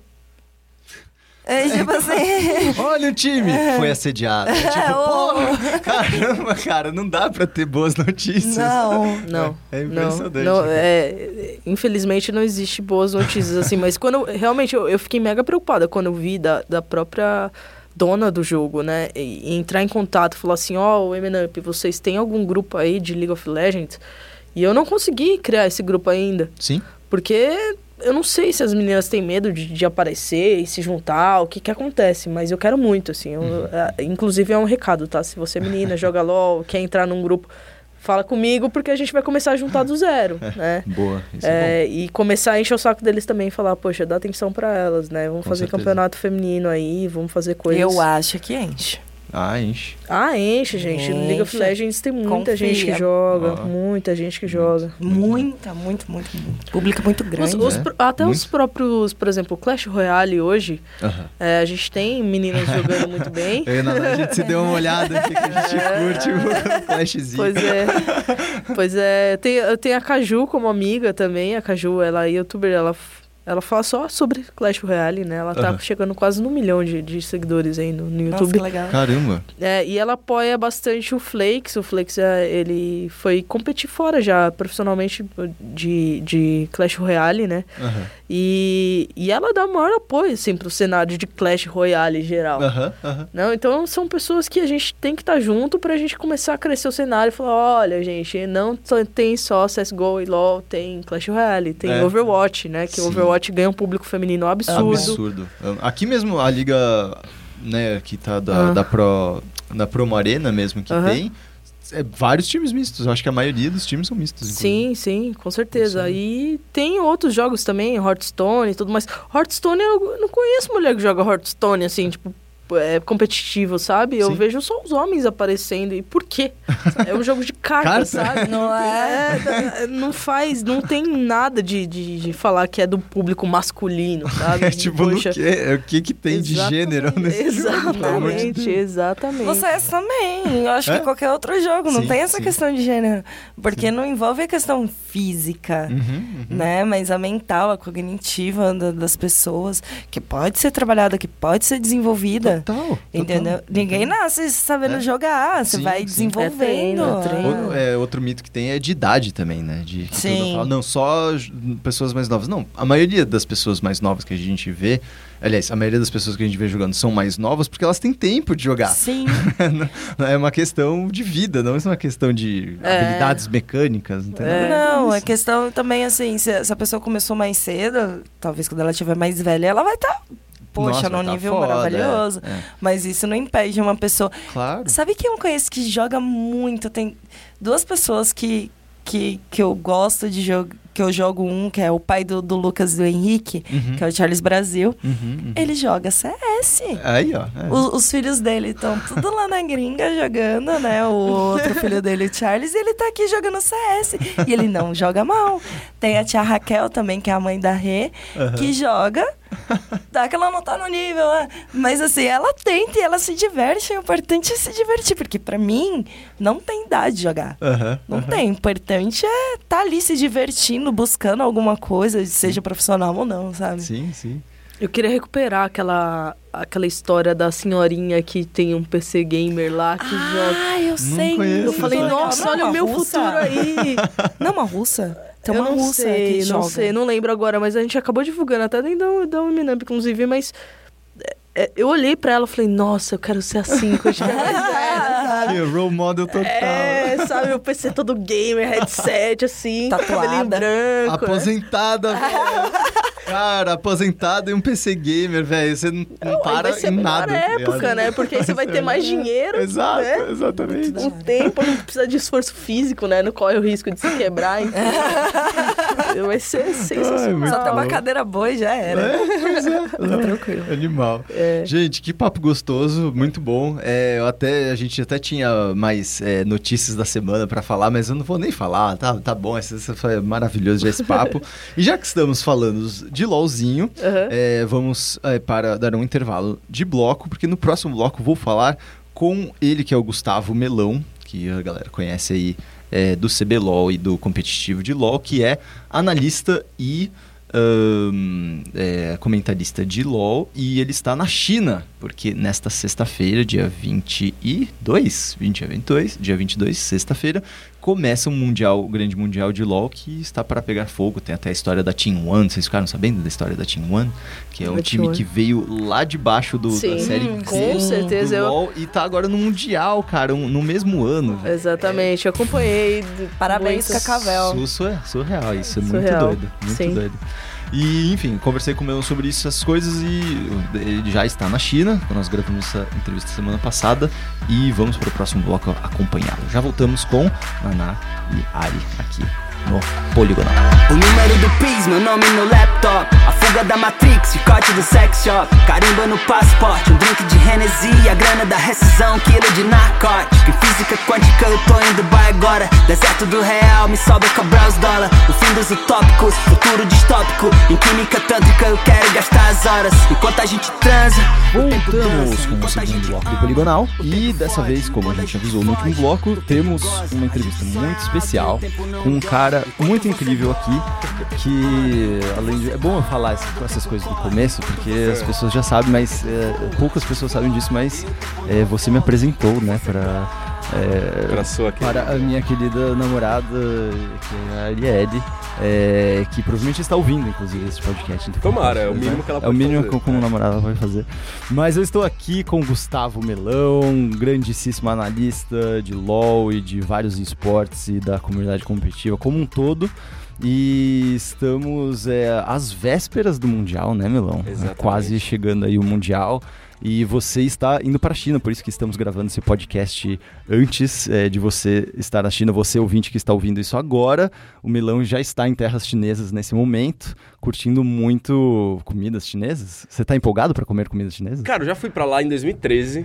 Foi a primeira vez que eu pisei para fora do país, a primeira vez que eu que eu pude viajar por causa do trabalho, assim, foi, foi uma experiência bem bem diferente, para dizer o mínimo. Mas a parte que mais me surpreendeu é que, assim, ó, de que eu, lugares que eu já pude visitar fora do país por causa do trampo. Teve aqui Santiago, aqui pertinho, teve Paris, teve Berlim e teve algumas cidades dos Estados Unidos. Não teve lugar no mundo que eu comi melhor do que quando eu fui pra China. Se não jura? teve, não teve. Eu comi o melhor sashimi da minha vida no hotel quando eu fui para lá. e, e a parte boa, assim, de lá é que é, lá é muito barato. Uhum. Então, um dinheiro chinês, que é o RMB lá, Yuan, ele custa 50 centavos de real. Putz. Então, cara, você pode ir num baita de um restaurante animal e você vai gastar Metade dinheiro. do que você gastaria é. normalmente, né? Então, sei lá, eu comi, comi muito bem. Comi uh. o tempero, eu gosto muito da comida agridoce. Sim. Lá tem muita comida agridoce, então comi Eles bem, misturam muito, falam que tem um lance de, de tipo, deles é, prepararem conservantes milenares e tudo mais, e por isso eles sempre usaram muito sal e açúcar ao mesmo tempo e pimenta. Né? Mas é, muito apimentado assim quanto as pessoas Cara, eu não falam? lembro, não lembro de ser apimentado. Hoje em dia eu tô um pouco mais calejado com comida apimentada. Dizem que a comida cantonesa é Sim. é mais apimentada, é mais assim, que é Guangzhou, que vai ser a segunda cidade que, que vai rolar o Mundial. Pode crer. Então, estou ansioso, eu gosto de comida apimentada, apesar de me arrepender muito depois, por motivos que eu não vou revelar aqui. É, é eu imagino. Mas, eu imagino, achei, achava que isso era lenda, mas é super verdade que... Cara, e é uma coisa que vai, você vai ficando velho e vai ficando pior, tá ligado? tipo, quando você é moleque, você fala assim, pimenta? Sim, manda pra dentro. Tudo quando você é moleque é, é muito fácil. Exato, aí, mas aí quando você tá mais velho, você fala, pimenta? Sim, manda pra dentro, mas eu vou chorar depois. Nossa. É foda. Eu, não, antigamente, eu, eu, na época de faculdade, a gente tinha aquelas viagens de universitário, você passava quatro dias. Em quatro dias você dormia no total três horas, você tava super tranquilo. Uhum. Hoje em dia, velho, se eu sair com os amigos de boa, já ficam três dias, tipo, uh, então o cervelho é uma porcaria. E as expectativas para o Mundial na China? É a primeira vez né, que, que vez. ocorre na China. E é interessante porque lá tem um, um, Acho que é um dos cenários que mais vem despontando coisas, é, tipo times e, e, e, coisas incríveis nos, nos últimos é, CBLOLs, é, nos últimos mundiais. E aí eu queria saber o que, que você está esperando dessa vez, assim, o que, que são as expectativas? Será que vai mais um ano a gente vai ter a SKT simplesmente levantando caneco, essas coisas? Ah, eu tô com minhas dúvidas em relação a SKT, porque assim, você nunca vota contra a SKT, você nunca aposta é. contra eles é. porque é. é um time que se renova muito. Isso que é mais legal, assim, você vai pegar o primeiro time da SKT, hoje só tem um jogador, que é o Faker, é. e, e, a comissão técnica, mas você nunca pode votar, nunca pode apostar contra eles, e sempre quando você vê que todas, todos os indícios apontam contra eles ganharem, eles vão lá e ganham, como foi no passado. No passado eles não eram favoritos. Pois é. Esse ano eles também não foram campeões da LCK. eles estão levando um elenco que eu não acho que é o melhor elenco deles, mas eu não vou, nunca vou postar contra a SKT. é, mas sobre, sobre o Mundial ser na China, eu acho. Eu tô muito ansioso porque, assim, é o maior, em termos de regiões, é a maior região do, do LoL, assim, da, da galera que, que acompanha e tudo mais. Sabe o tamanho, assim, de, de porcentagem comparado com os outros é, não servidores? sei, não tenho esses números oficiais, assim, eu não, não, não chego nem perto de, de ter acesso a isso, só que pelo que dá pra ver, de números de stream, que chega claro. de notícia e tal, que é, é um baita de um lugar. E, e lá as equipes e, e, tudo é muito dinheiro envolvido, então é tudo grandioso, sabe? Então eu tô muito ansioso para ver um mundial lá, porque eu imagino que vai ser tudo muito grandioso. É, assim. é, é o famoso dinheiro chinês que tá chegando, Nossa, os é, negócios da China. E é muito legal. é muito grande. É, né? tô, tô, bem ansioso para ver o que tamanho que eles vão fazer. Que teve a MSI ano passado lá e foi, foi bem bacana, nos palcos mais bonitos, uma das aberturas mais bonitas que eu vi. Então tô bem ansioso nesse, nesse quesito aí para ver o tamanho da coisa. É, não, eu imagino. E estão se preparando mesmo porque é uma é um lugar diferente, né? Você, eles não têm tanto essa tradição de esportes que nem tem na Coreia ou que nem tem no Japão, por exemplo. É, então eu imagino que a China mesmo se descobriu um, um, uma potência de esportes uhum. recentemente, né? É uma coisa que é, é relativamente recente. Ah, né? talvez, talvez. Pensando aqui que eu tenho, eu, eu, comecei a acompanhar esportes com, com CS 1.5, 1.6, isso lá em 2002, 2003 e tal. E e eu não, nunca acompanhei outros jogos também muito populares, tipo Dota e StarCraft. Então não sei até uhum. que ponto. No, no, CS eles nunca entraram tão fortes assim. Sim. Foram entrar um pouco mais depois. Aí no StarCraft, no, no Dota, eu, no Dota eu sei que tem uns times chineses que vão bem, mas não sei há quanto tempo também. É. Então, mas no, no LoL é gigante. Eles têm um baita do mercado. É muita gente naquele país, velho. É muita gente. Então, você, 1% da, da, da China já é coisa pra caramba. É, é, é. Então é muito legal isso. A gente. que nem saiu agora a audiência do, da final do CBLOL. Sim. 2,6 milhões milhões de pessoas. a gente fica tipo, milhões uau! de pessoas é mais de um... Quanto, quanto, qual é a população do Brasil hoje? É, do, quase... É mais de 200 milhões. Um mais de 200 milhões. Então, é, tipo, é mais de 1% da população do Brasil. É, é muita é gente. muita gente, é. Agora imagina mais de 1% da população da China, quanto que é? É... Uh, 100 mil... 100, Não. 200 milhões. É não, muita coisa, é, é muita coisa. 20 milhões, eu acho. Não, é um ponto, um ponto alguma coisa bi, é. então da vez, né? Olha, é, é, humanas. É, humanas. a gente é péssimo. É, vezes 10, então, sei lá. Sei Cara, lá. é muita coisa. É muita, muita, muita gente mesmo, Sim. então. É, não é... É, então, e, e, é interessante porque ah, naturalmente, justamente por conta da população, você acaba tendo um, um pool maior, maior de talentos, de, tipo, é mais você tem mais pessoas para participar da, da, da comunidade, para consumir até o jogo, né? Por Sim. isso que ele acaba sendo tão grande. Às vezes. E eu não sei exatamente como é que é a cultura do esporte lá. a minha experiência que eu tive lá foi muito curta. Eu fiquei numa cidade meio pequena, fiquei em Kunshan. Uhum, é, mas foi curioso que eu passei um dia em Xangai, que era pertinho dessa cidade, que é onde foi o WCG, o último WCG que teve. E teve um que a gente estava dando uma volta por Xangai e tudo mais, e uma hora a gente entrou num café para tomar um café. E a gente olhou pro lado, nesse café era um cybercafé, era uma lan house. e a gente entrou e a gente tava com algumas, com algumas roupas que dava para ver que era WCG e a galera começou a olhar pra gente e pirar, assim, Caramba. apontar. A gente tava com a câmera que a gente resolveu gravar o um negócio lá para mostrar esse PC Bang, essa lan house e tal. Então, é, não sei quanto, quanto que é de... intrínseco uhum. neles, assim, essa coisa do esporte, quanto que é conhecido. Acho que eu vou ter uma experiência um pouco melhor para saber isso agora. Você fala aqui, aqui que dependendo de onde você vai, as pessoas te param na rua e, e pedem autógrafo, sim, sim, tira sim. foto, mas você acha que isso pode acontecer lá com, com Cara, mesmo os chineses? Aconteceu lá. Aconteceu, aconteceu. lá. tipo, é uma experiência muito maluca, assim. A gente tava na cidade com o Chan, que assim, eu acho que é a maior... É o que eu mais consigo fazer de paralelo com São Paulo, com o Brasil, é tipo é uma Campina, sabe? Sei. É uma cidade relativamente grande, uhum, é mas cidade, não é a maior. Não né? é a maior, e é uma cidade desenvolvida, mas também não a mais desenvolvida, sabe? Então ela tem, ela tem uma pegada muito moderna, mas ao mesmo tempo, talvez uma cultura mais mas não de cidade grande, assim, uhum, sabe? Uhum, então uhum. era muito comum a gente estar andando na rua e passarem duas, dois moradores se cutucarem e apontarem pra gente darem risada, sabe? Porque era um monte de tipo, galera ocidental. Olha, olha esses branquelos, né? Não, não era só branquelo, a gente tava numa delegação muito, muito, muito misturadona, sabe? Ah, bem brasileira. Bem né? brasileira. Ah, então tá, tinha, tinha, tinha uma galera que era branca, tinha uma galera que era negra, tinha uma galera que. Ah, legal, que, então. Que, que, que tinha uma descendência asiática também, então era aquela mistureba toda, que a gente tava com uma delegação enorme, tinham vários jogos, tá ligado? Sim. Então era bem, bem interessante. Então é, é, é, é bacana. Tô, tô bem ansioso pra ver isso tudo de novo. Que da hora. E, e, em relação ao campeonato em si, você disse que a SKT não é a, a favorita esse é, ano? É, mas, mas não é. é. Quem que são os grandes favoritos? Os Quem coreanos. Que... Os coreanos, Os né? coreanos vão ser sempre os favoritos. Os caras são é, sei lá, é pra você pegar a década de 50 e 60 e não falar que a seleção brasileira era a favorita. É. É, é o país do, do, do, negócio, sabe? Sim. sim. Eles estão muito, eles muito na frente de todo mundo e tá todo mundo tentando correr atrás para entender por que, que eles são tão bons. Uhum. Qualquer jogo. Por que, que eles são tão bons? Eu não sei. Se a gente soubesse, a gente também seria, sabe? Não sei. Porque se, qualquer, qualquer jogo que fica popular na Coreia, eles viram os melhores. Sim. Qualquer jogo. Sim. Né? A gente tem visto isso com o LoL, a gente teve isso com o StarCraft, Overwatch a agora. o Overwatch, que tá, tá começando, uhum. sabe? E outros jogos que não foram populares lá, eles, eles deram, deram ali para os Estados Unidos, para Europa, conseguirem ser os melhores. Tipo, é. CSGO, é. né? Então, então é meio complicado, eu não sei, porque é muito antigo. Isso começou no começo dos anos 2000 e, e se profissionalizou muito rápido. Eles têm... Eles têm... Tá muito enraigado na, na, na sociedade, sabe? Tem Uhum. a questão do PC Bang, né? São as lan houses deles que é o, é o programa da, da, de adolescente. O rolê é você sair da escola e com os amigos, com a namorada, com o namorado, na lan house house e jogar uns bagulhos, Lógico, é. Então isso é muito... É, é, o nosso barzinho de sexta deles, é, É. a lan house, né? Então isso tudo fala muito sobre, sabe? Sim, E não sei nem se a grana tá lá. A grana é pra estar na China, Uhum. sabe? Tanto é que a gente tem vários êxodos coreanos pra China. Sim. Então, não sei. Não sei porquê, mas eles são muito bons. Então, acho que o atual campeão da LCK, que foi a Longju, que tem um time bem misturadão com, com os experientes, que, era, que tem o Prey Gorilla, que é a bot lane, que era da Tigers até o ano passado.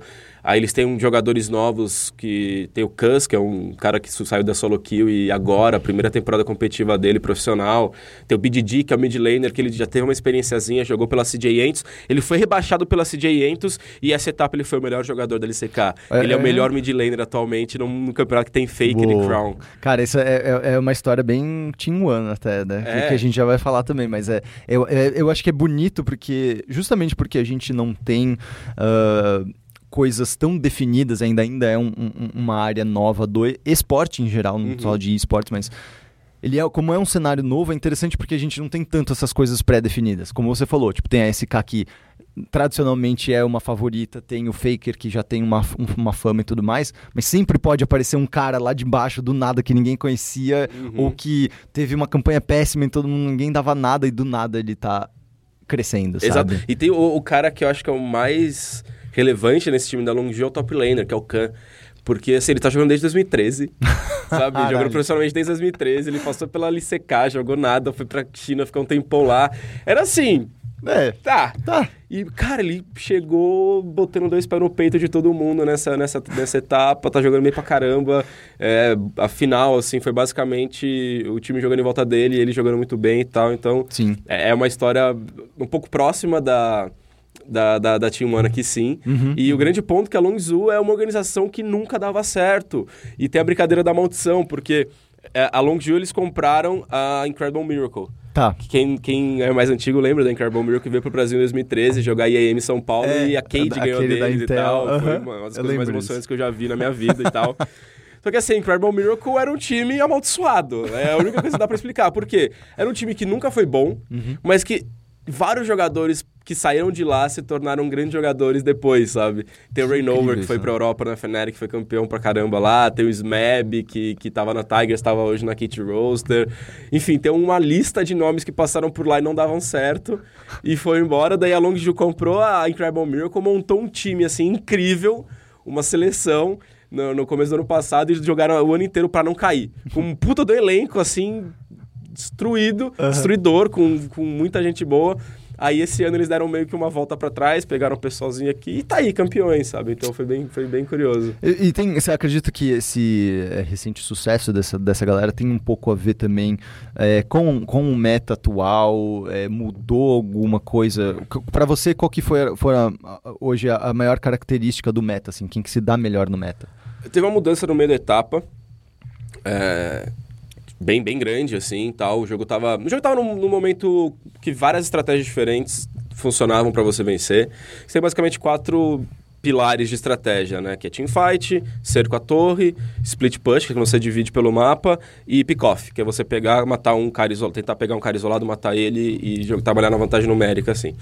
Enfim, tava um pouco, tava bem aberto. Assim, esses quatro jeitos e as variações deles estavam bem abertos. Só que tem uma virada que os tanques eram muito fortes e tal, então ficou meio travado em teamfight, assim. Não, não valia a pena você tentar outro jeito, porque chegava um ponto do jogo que teamfight ganhava. Uhum. Mas mesmo assim, a final da LCK não foi nesse jeito. Eles Nossa. conseguiram, conseguiram os, os quatro jogos, foram três vitórias da Longs e uma da SKT. Os quatro jogos foram vencidos fora disso. Entendi. Acelerando muito o jogo desde cedo e tudo mais. E os dois times jogaram muito bem dessa forma. Então também o metagame não, não, não auxilia muito eles, eles conseguiram impor. Assim, eu acho que tem muito mérito da Long Zone nisso tudo, mas também teve um pouco de caída da SKT. Uhum. A SKT caiu bastante desde do, do, do, do MSI, MSI né? assim. É, tiveram uma sequência de derrotas que eles nunca tinham tido antes na, na carreira, na, na, carreira deles. Foram nove derrotas seguidas. Uhum, uhum. E parecia que no playoff eles tinham voltado, mas no final das contas a Longzhu tava bem pra caramba, assim. Sim. E tem vários vacilos também da, da SKT na final. Uhum. Mas, de qualquer jeito, ainda é um time muito forte. Tem a Samsung, que também não tá vindo tão forte assim, mas poxa, é, é, time coreano, os caras E tem uma tradição. Exatamente, atuais é. campeões mundiais. Pois é, pois é. E, e, e, fora da, da LCK, o que, que você tá vendo, por exemplo? Como é que tá a Europa, como é que tá os Estados Unidos? Uhum. É, porque passa-se. Eu, eu, eu, eu, acho, eu sinto que todo mundial é como você falou, é meio que China. Coreia versus o mundo.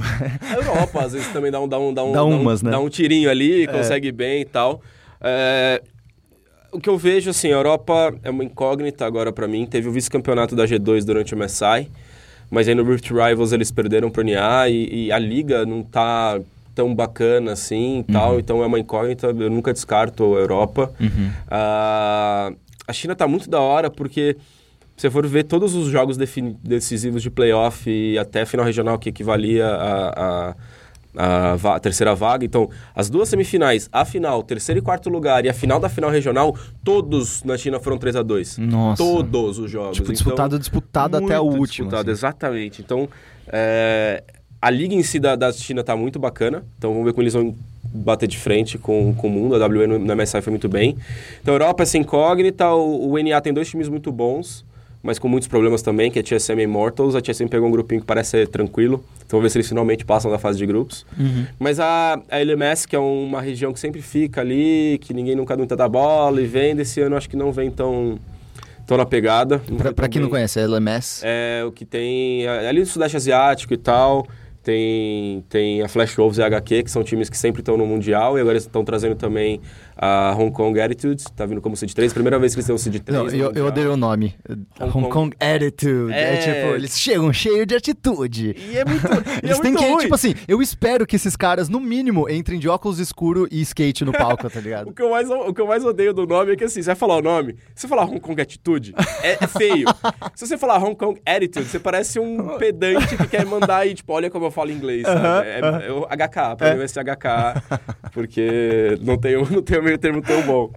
É, faz sentido. E, mas uma região que eu tô muito afim de ver, um time que eu tô muito afim de ver, é, é o time que tá vindo da Turquia, que é o Fenerbahçe, uhum. que é um time de futebol, clube de futebol. E, e eles tiveram, esse, esse, ano da Turquia foi muito da hora, o nível subiu bastante, muito equilibrado, eles trouxeram muitos coreanos de alto nível também. Ah. O Fenerbahçe tem dois coreanos, tem o Move na Jungle, que nunca jogou na Coreia, é mas é mesmo? é coreano, né? Ele passou pela categoria de base da China. Uhum. Jogou um tempo nos Estados Unidos, um time que não existe mais, que é Gravity. E jogou pela, pela Unicorns of Love na Europa também. Pode crer. E curioso que ele, ele foi um dos responsáveis pela não classificação da UOL no ano passado e pe pegou, chegou no Mundial antes da UOL, mas beleza. Nossa. e esse time tá muito da hora de assistir. Esse time, de todos esses times das antigas regiões wildcard, é o time que mais me empolgou, assim, de todos, disparado. Então, sim, sim. quero muito ver eles no, no palco. Eu, eu, lembro quando, na época que eu estava na, na Red Bull, a gente trabalhava bastante com a Red Bull da Turquia. Uhum. Justamente uhum. porque eles estavam num, num, nível muito parecido de cenário competitivo com a gente. Não uhum. só de. LoL, mas em geral. Eles também estavam com um ou dois é, é, jogadores de Street Fighter despontando. Eles também estavam com alguns outros jogos. Dota também estava tava legal lá tudo mais. E eles estavam muito parecidos. E eu lembro que mesmo no, no, no wildcard da época, era muito pau a pau. Sim, né? sim. Sempre, sempre foi, acho que os nossos maiores é, rivais, de certa uhum. forma, assim, sempre, sempre, sempre foram eles. Mas, como você falou, eu sinto que nos últimos campeonatos mundiais que a gente assistiu, houve um, um, crescimento ali da Turquia, né? É, tipo, parece que eles aprenderam, eles estão jogando mais um, um, jogo de mais nível internacional, não só de nível tão regional. É, é engraçado que o Mundial faz tempo que eles não... Faz um tempo que eles não iam. Os últimos dois mundiais não teve, não teve Turquia. Turquia, né? Sim. É, do ano passado era pra eles terem ido, porque eles acabaram tendo problema com, com dois jogadores. Eram dois jogadores europeus, o Zers e o Caps. Uhum. Hoje o Zers tá na, na Walk, é um baita do time europeu. O Caps tá na, na Fnatic, tá no Mundial. Que eles não tinham idade pra jogar o wildcard aqui no Brasil. Nossa, que Então eles trouxeram outros dois caras. Eles Quantos quase, anos eles tinham? 16? 16 anos. Meu Deus. E eles quase se classificaram mesmo sem esses caras. São 3x2 contra o NTZ. Entendi. Então se, se o Caps e o Zers estivessem no time, com certeza eles tinham ido pro Mundial. E ainda bem que não vieram, né? Porque talvez pudesse custar a nossa vaga. Uhum. Mas eles são muito bons em MSI. Uhum. No Mid-Season Invitation de 2015 e 2016 eles foram. De 2016 eles foram bem, sabe? Uhum. Deram uhum. a Supermassive. Foi, foi bacana. E, e, você, você acha que essa, esse crescimento veio aí do que você está falando, de trazer um, uma equipe coreana, trazer profissionais coreanos? Porque a gente Com tentou certeza. fazer alguma coisa parecida. Teve né? já, teve. E eu tinha hora da, da, da opinião, eu mudei minha opinião. É muito fácil, viu, gente? Inclusive, é, é legal mudar Nossa, de opinião. É animal, mudar, mudar de opinião é incrível. É, é, principalmente quando mudam os fatos. Se é? mudam os fatos, você não muda de opinião, você, você é um idiota. Mas, Exato, enfim, exatamente. Eu tinha opinião que ah, o Brasil não precisa mais de, de jogadores estrangeiros e tal. É, porque a gente chegou num nível disso bacana. Talvez a gente precise investir em outras coisas, de, de, de comissões técnicas, de gente fora e tal. Mas eu acho que, que esse exemplo da Turquia mexe um pouco com, com isso. Assim, talvez vale a pena. O problema é, é grana, uhum. porque. Uh, você trazer um cara de alto nível lá de fora, um cara realmente bom, que vai agregar, como é que você vai competir? É difícil competir com salários de outras regiões, sabe? Sim. Então, você pode trazer alguns jogadores coreanos, europeus e tal, mas você não vai trazer o cara que realmente vai fazer uma diferença. Uhum, uhum. Então, talvez ver de ter um investimento nisso agora, de você é, sacrificar algum lado para tentar trazer um cara de alto nível para ajudar e também comissão técnica e tudo mais. Eu acho que a Turquia fez isso muito bem. Entendi. É, eu não tenho, muito, não tenho muita muito conhecimento de detalhes e de como funciona o cenário deles até. Claro. Estou é, bem curioso de sentar e conversar com, com a galera. O, o, os casters de lá são, são muito legais. Tem até curiosidade, tem um cara, eu não lembro o nome dele, uhum. que ele, ele é um comentarista famoso e respeitado de basquete na Turquia. Ah. E basquete na Turquia é um dos esportes mais populares, né? Sim, tem e... um monte de gente da Turquia na, na NBA e Sim. tudo. Então, é. então ele, ele comenta o, o, a TCL, que é o campeonato oficial da Turquia, e, mano. E, e basquete. E é de basquete. é muito da hora. Legal. Não, eu, inclusive, isso é uma coisa que eu ia perguntar. Vocês trabalham bastante com o pessoal da Turquia? É, vocês conversam bastante com eles? O pessoal da Riot mesmo e da equipe é, de, de, de, da liga deles e tudo mais. Porque eu, eu, acho que isso, justamente por conta dessa rivalidade que já está sendo nutrida uhum. há alguns anos, seria animal se a gente fizesse uns, uns amistosos de vez em seria quando, Brasil e né? Turquia, sabe? Assim, uma seleçõezinha, sabe? tipo, quase um mini All-Stars entre os dois, assim, ia ser demais, cara. Ah, eu, eu, não sei como é que é o pessoal da, da, da, da equipe de broadcast, lá, lá claro. a galera um pouco mais pra cima, assim, deve ter sempre essas trocas, o pessoal né, da, da, da Riot tem, tem, tem tem proximidade e tal, mas nos eventos internacionais a, acaba, quando tem esses encontros assim, eu pessoalmente gosto de trocar uma ideia com o pessoal, uhum. conhecer a galera de todo, todas as regiões, é, é um momento bem... Oportuno, bem, né, pra bem, isso. bem interessante, é bem divertido conhecer esse pessoal, ver o trampo que eles estão fazendo em, outra, em outra, outro país, outra realidade completamente diferente, assim. Sim, sim. Então é bem, é bem interessante. Você tinha falado dessa questão aí da, da opinião, que é importante mudar e tudo mais, e para um analista isso é muito importante, né? Isso é muito fundamental justamente por conta das mudanças de meta, mudanças é, de jogadores, paradigmas, é, as uhum. estruturas uhum. mínimas da liga, isso, isso já influenciam. E eu vejo que você é muito criticado por isso. Uhum. É, as pessoas cobram muito é, que a sua opinião seja uma verdade absoluta das coisas. Ah, assim, você também é figura pública, você, uhum. você teve uma experiência de figura pública talvez bem pior do que a que eu tenho, certo? É, é porque o meu é mais, o meu é quase, ele é muito distante de uma realidade, tipo, beleza, o negócio do, do Big Brother e tal, uhum. mas ele não tem a ver com o meu trabalho, as pessoas é. não criticavam o meu trabalho, sim, tá sim. ligado? Então ele só falava, ah, ele é chato, ele usa vestido e tudo mais, então pra mim era, era mais engraçado. É, é. o seu caso é diferente. Porque assim, a gente tá falando de mudar de opinião. É. Uh, as pessoas, elas, elas ela sem cobrar que você estava certo no resultado final, assim. É um bagulho meio, meio estranho, porque... Uh, por exemplo, dá palpite. Ah, quanto você acha que vai ser? Quem você acha que vai ganhar e tal? Você fala, ah, acho que vai ganhar fulano. Uhum. Vírgula. Por quê? Isso, uhum. isso, isso, isso, isso, isso. O, depois da vírgula, a galera esquece. A galera esquece. Ele vem te cobrar o palpite direto. Só que assim, eu posso palpitar, ó, fulano vai ganhar e fazer uma área e, e, ponderar tudo e falar, ó, acho que ele vai ganhar por causa disso, outro time é isso. A gente viu um padrão X, então eu tenho padrão Y, então encaixa, blá blá blá blá. Mas se mudar tal coisa, talvez não mude. Mas faz, né? Ignora Sim. isso. Se o resultado final, se o palpite estava errado, é, não importa, na minha opinião, não importa se o palpite estava errado, o que, o que eu me importa é se eu fiz uma, uma, análise. uma análise correta. Se eu falei, ó, é por isso, isso, isso, isso, isso. Então, às vezes dá resultado diferente do, do, do palpite, mas todas as coisas que eu levantei apareceram, mudaram, ó, tal time, ó, se tal time melhor tal coisa, talvez consiga superar. Ele melhorou, só que a galera não, não vai se ligar nisso. Sim. sim. E, e também a galera, não, apesar de tudo, a galera não gosta que você mude de opinião. Né? Então uhum. a galera vai buscar lá o que você disse um tempão antes, e o pior ainda, às vezes, às vezes tiram de contexto ou, ou, ou distorcem aquilo. Uma coisa que, uma coisa que me irrita a vida inteira é te cobrarem por coisa que você não disse, sabe? Sim. Nossa, isso me deixa revoltado. Tipo, cobrarem pelo que entenderam do que você falou, não é. porque você é. falou, né? Tipo, às vezes eu posso me expressar mal. Twitter, Twitter é uma porcaria nesse sentido, assim. É. E é uma coisa que eu tenho me, me, me policiado bastante e, e uma coisa que, que eu também tenho me policiado bastante, que eu tava, tava sofrendo e tal, é que às vezes o jeito que eu... Uh! Desculpa, bati Mas, no microfone. Tá de boa, é. Uma coisa que às vezes o delivery da, da, da, coisa que eu colocava soava um pouco arrogante também. Uhum. E isso é mais cobrado ainda e tal. Então é, era, é algo que tem que sempre ficar se policiando e sempre ser muito justo com a narrativa, sabe? O problema tinha um ano. Tinha um ano um time que eu falei durante boa parte da fase regular que eu não achava um time bom e eu realmente não era um time bom. Uhum. Não era. Eles tinham ganhado do, de times fortes, muito mais por demérito e mostrando uma fraqueza daqueles outros times, dos adversários do que uma força deles. E, e no final da, da, da, da, etapa, eu fiz as contas todas lá, e se tivesse o, os resultados esperados, que era eles perderem para Red Kennedy e para PEN, que até então eu vi todos os resultados, tudo indicava que eram time mais fortes que eles. Claro. E na, na vitória da Pro Game contra a CNB, que a CNB foi saco de pancada, eles caíram de fora. Uhum. Só que aconteceu, a PEN não estava tão bem na, na... Quer dizer, a PEN estava bem, mas a time melhorou na última semana, conseguiu empatar com a PEN e a Pro Game conseguiu empatar com a CNB e eles passaram, uhum. sabe? Eu estava errado? É. Não sei, eles melhoraram, eles realmente melhoraram na última semana e a Pro Game perdeu um jogo que ninguém esperava que eles perderiam. Não, e, e, eles melhoraram nos pontos que você justamente tinha observado e, e falado. É, nossa, melhoraram bastante, é. continuaram melhorando e então foram campeões por causa disso, sabe? Então, sim, sim. É, é muito curioso e as pessoas também não acompanham toda a narrativa. Você tem que levar em consideração também uma coisa que deu um, um insight muito grande, que mudou bastante o meu jeito de olhar para a reação do público, é a galera não assiste todos os jogos. Uhum. A galera não assiste todos os jogos. Eu uhum. assisto todos os jogos duas, três vezes, uhum. sabe? E eles não assistem. Sim. Então sim. a referência da, da, da, da, galera é. É o resultado, não é, o, o processo. É o resultado né? e às vezes assim. Ah, torce para time X. Então ele assiste só os jogos do time X dele. Não vai assistir o jogo do time Y que vai enfrentar o time dele agora. Então ele não sabe muito, ele acha que o time dele é muito melhor. Sim. E às vezes a gente, ó, então, time Y é melhor que o seu time X. Ah, não.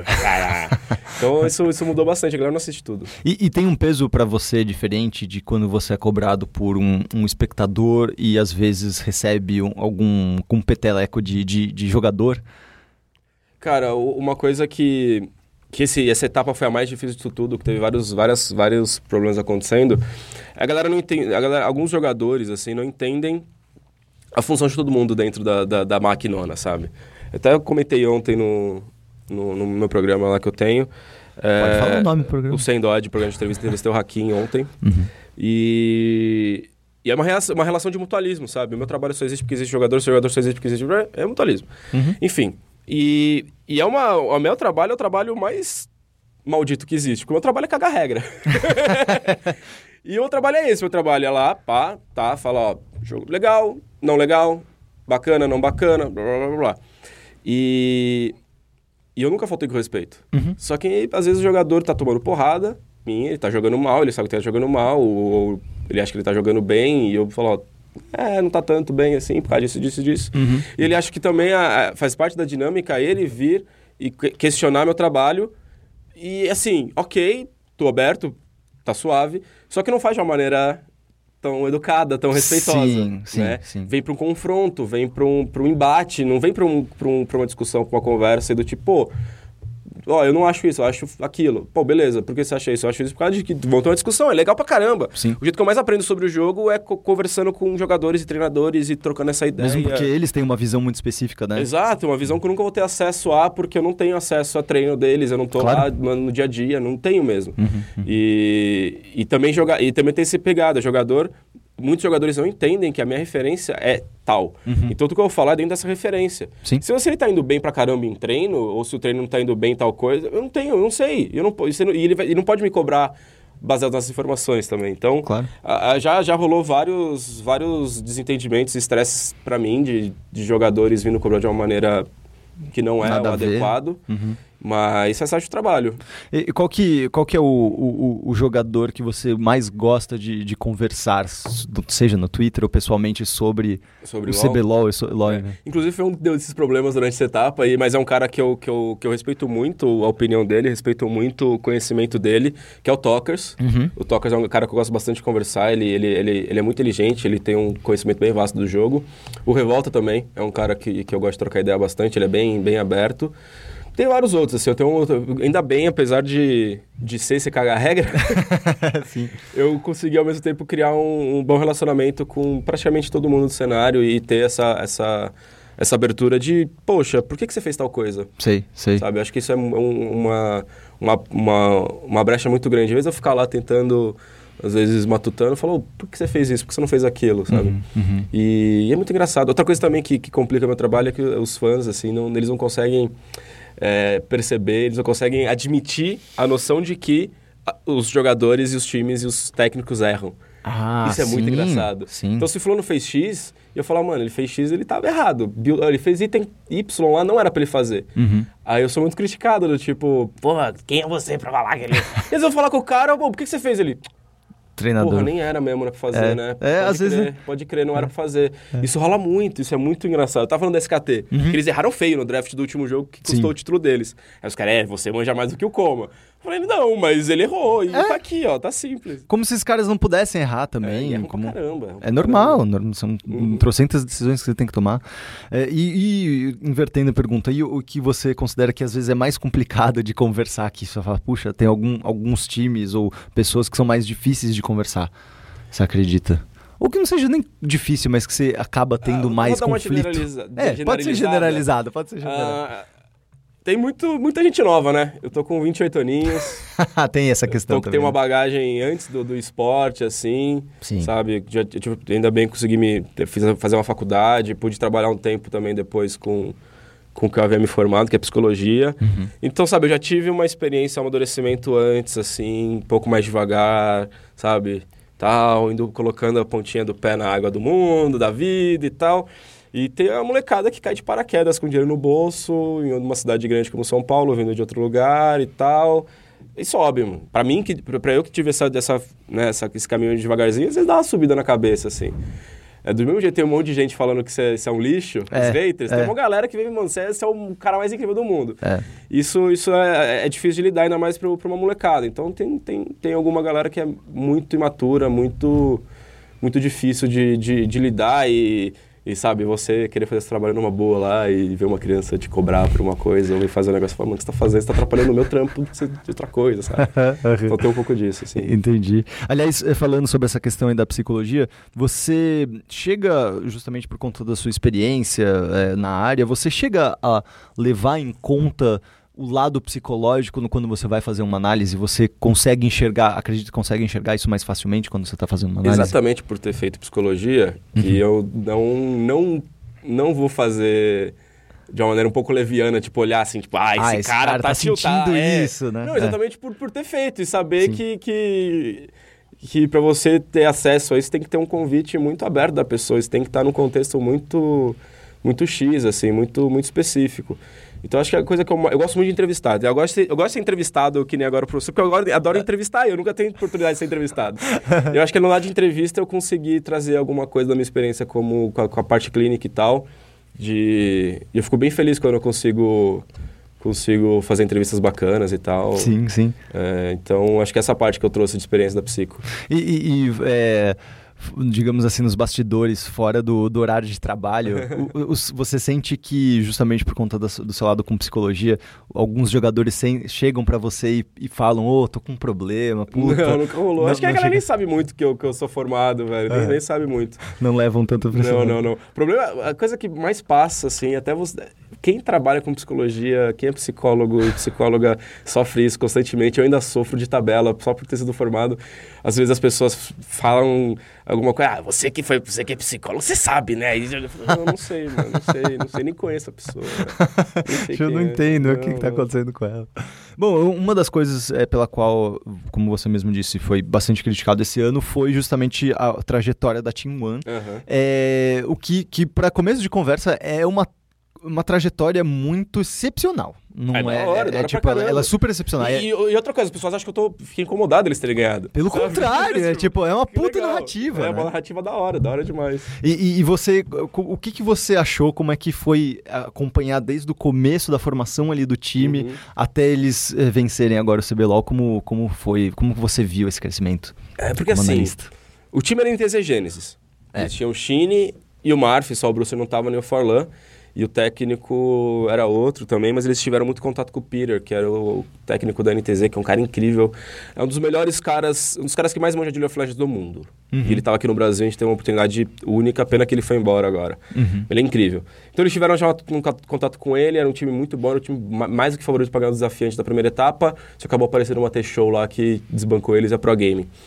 E depois eles trocaram de elenco, entrou o Brucer para dividir com o Marfin, entrou o Forlan no lugar do Chine, que ficou na NTZ, e entrou o Neck.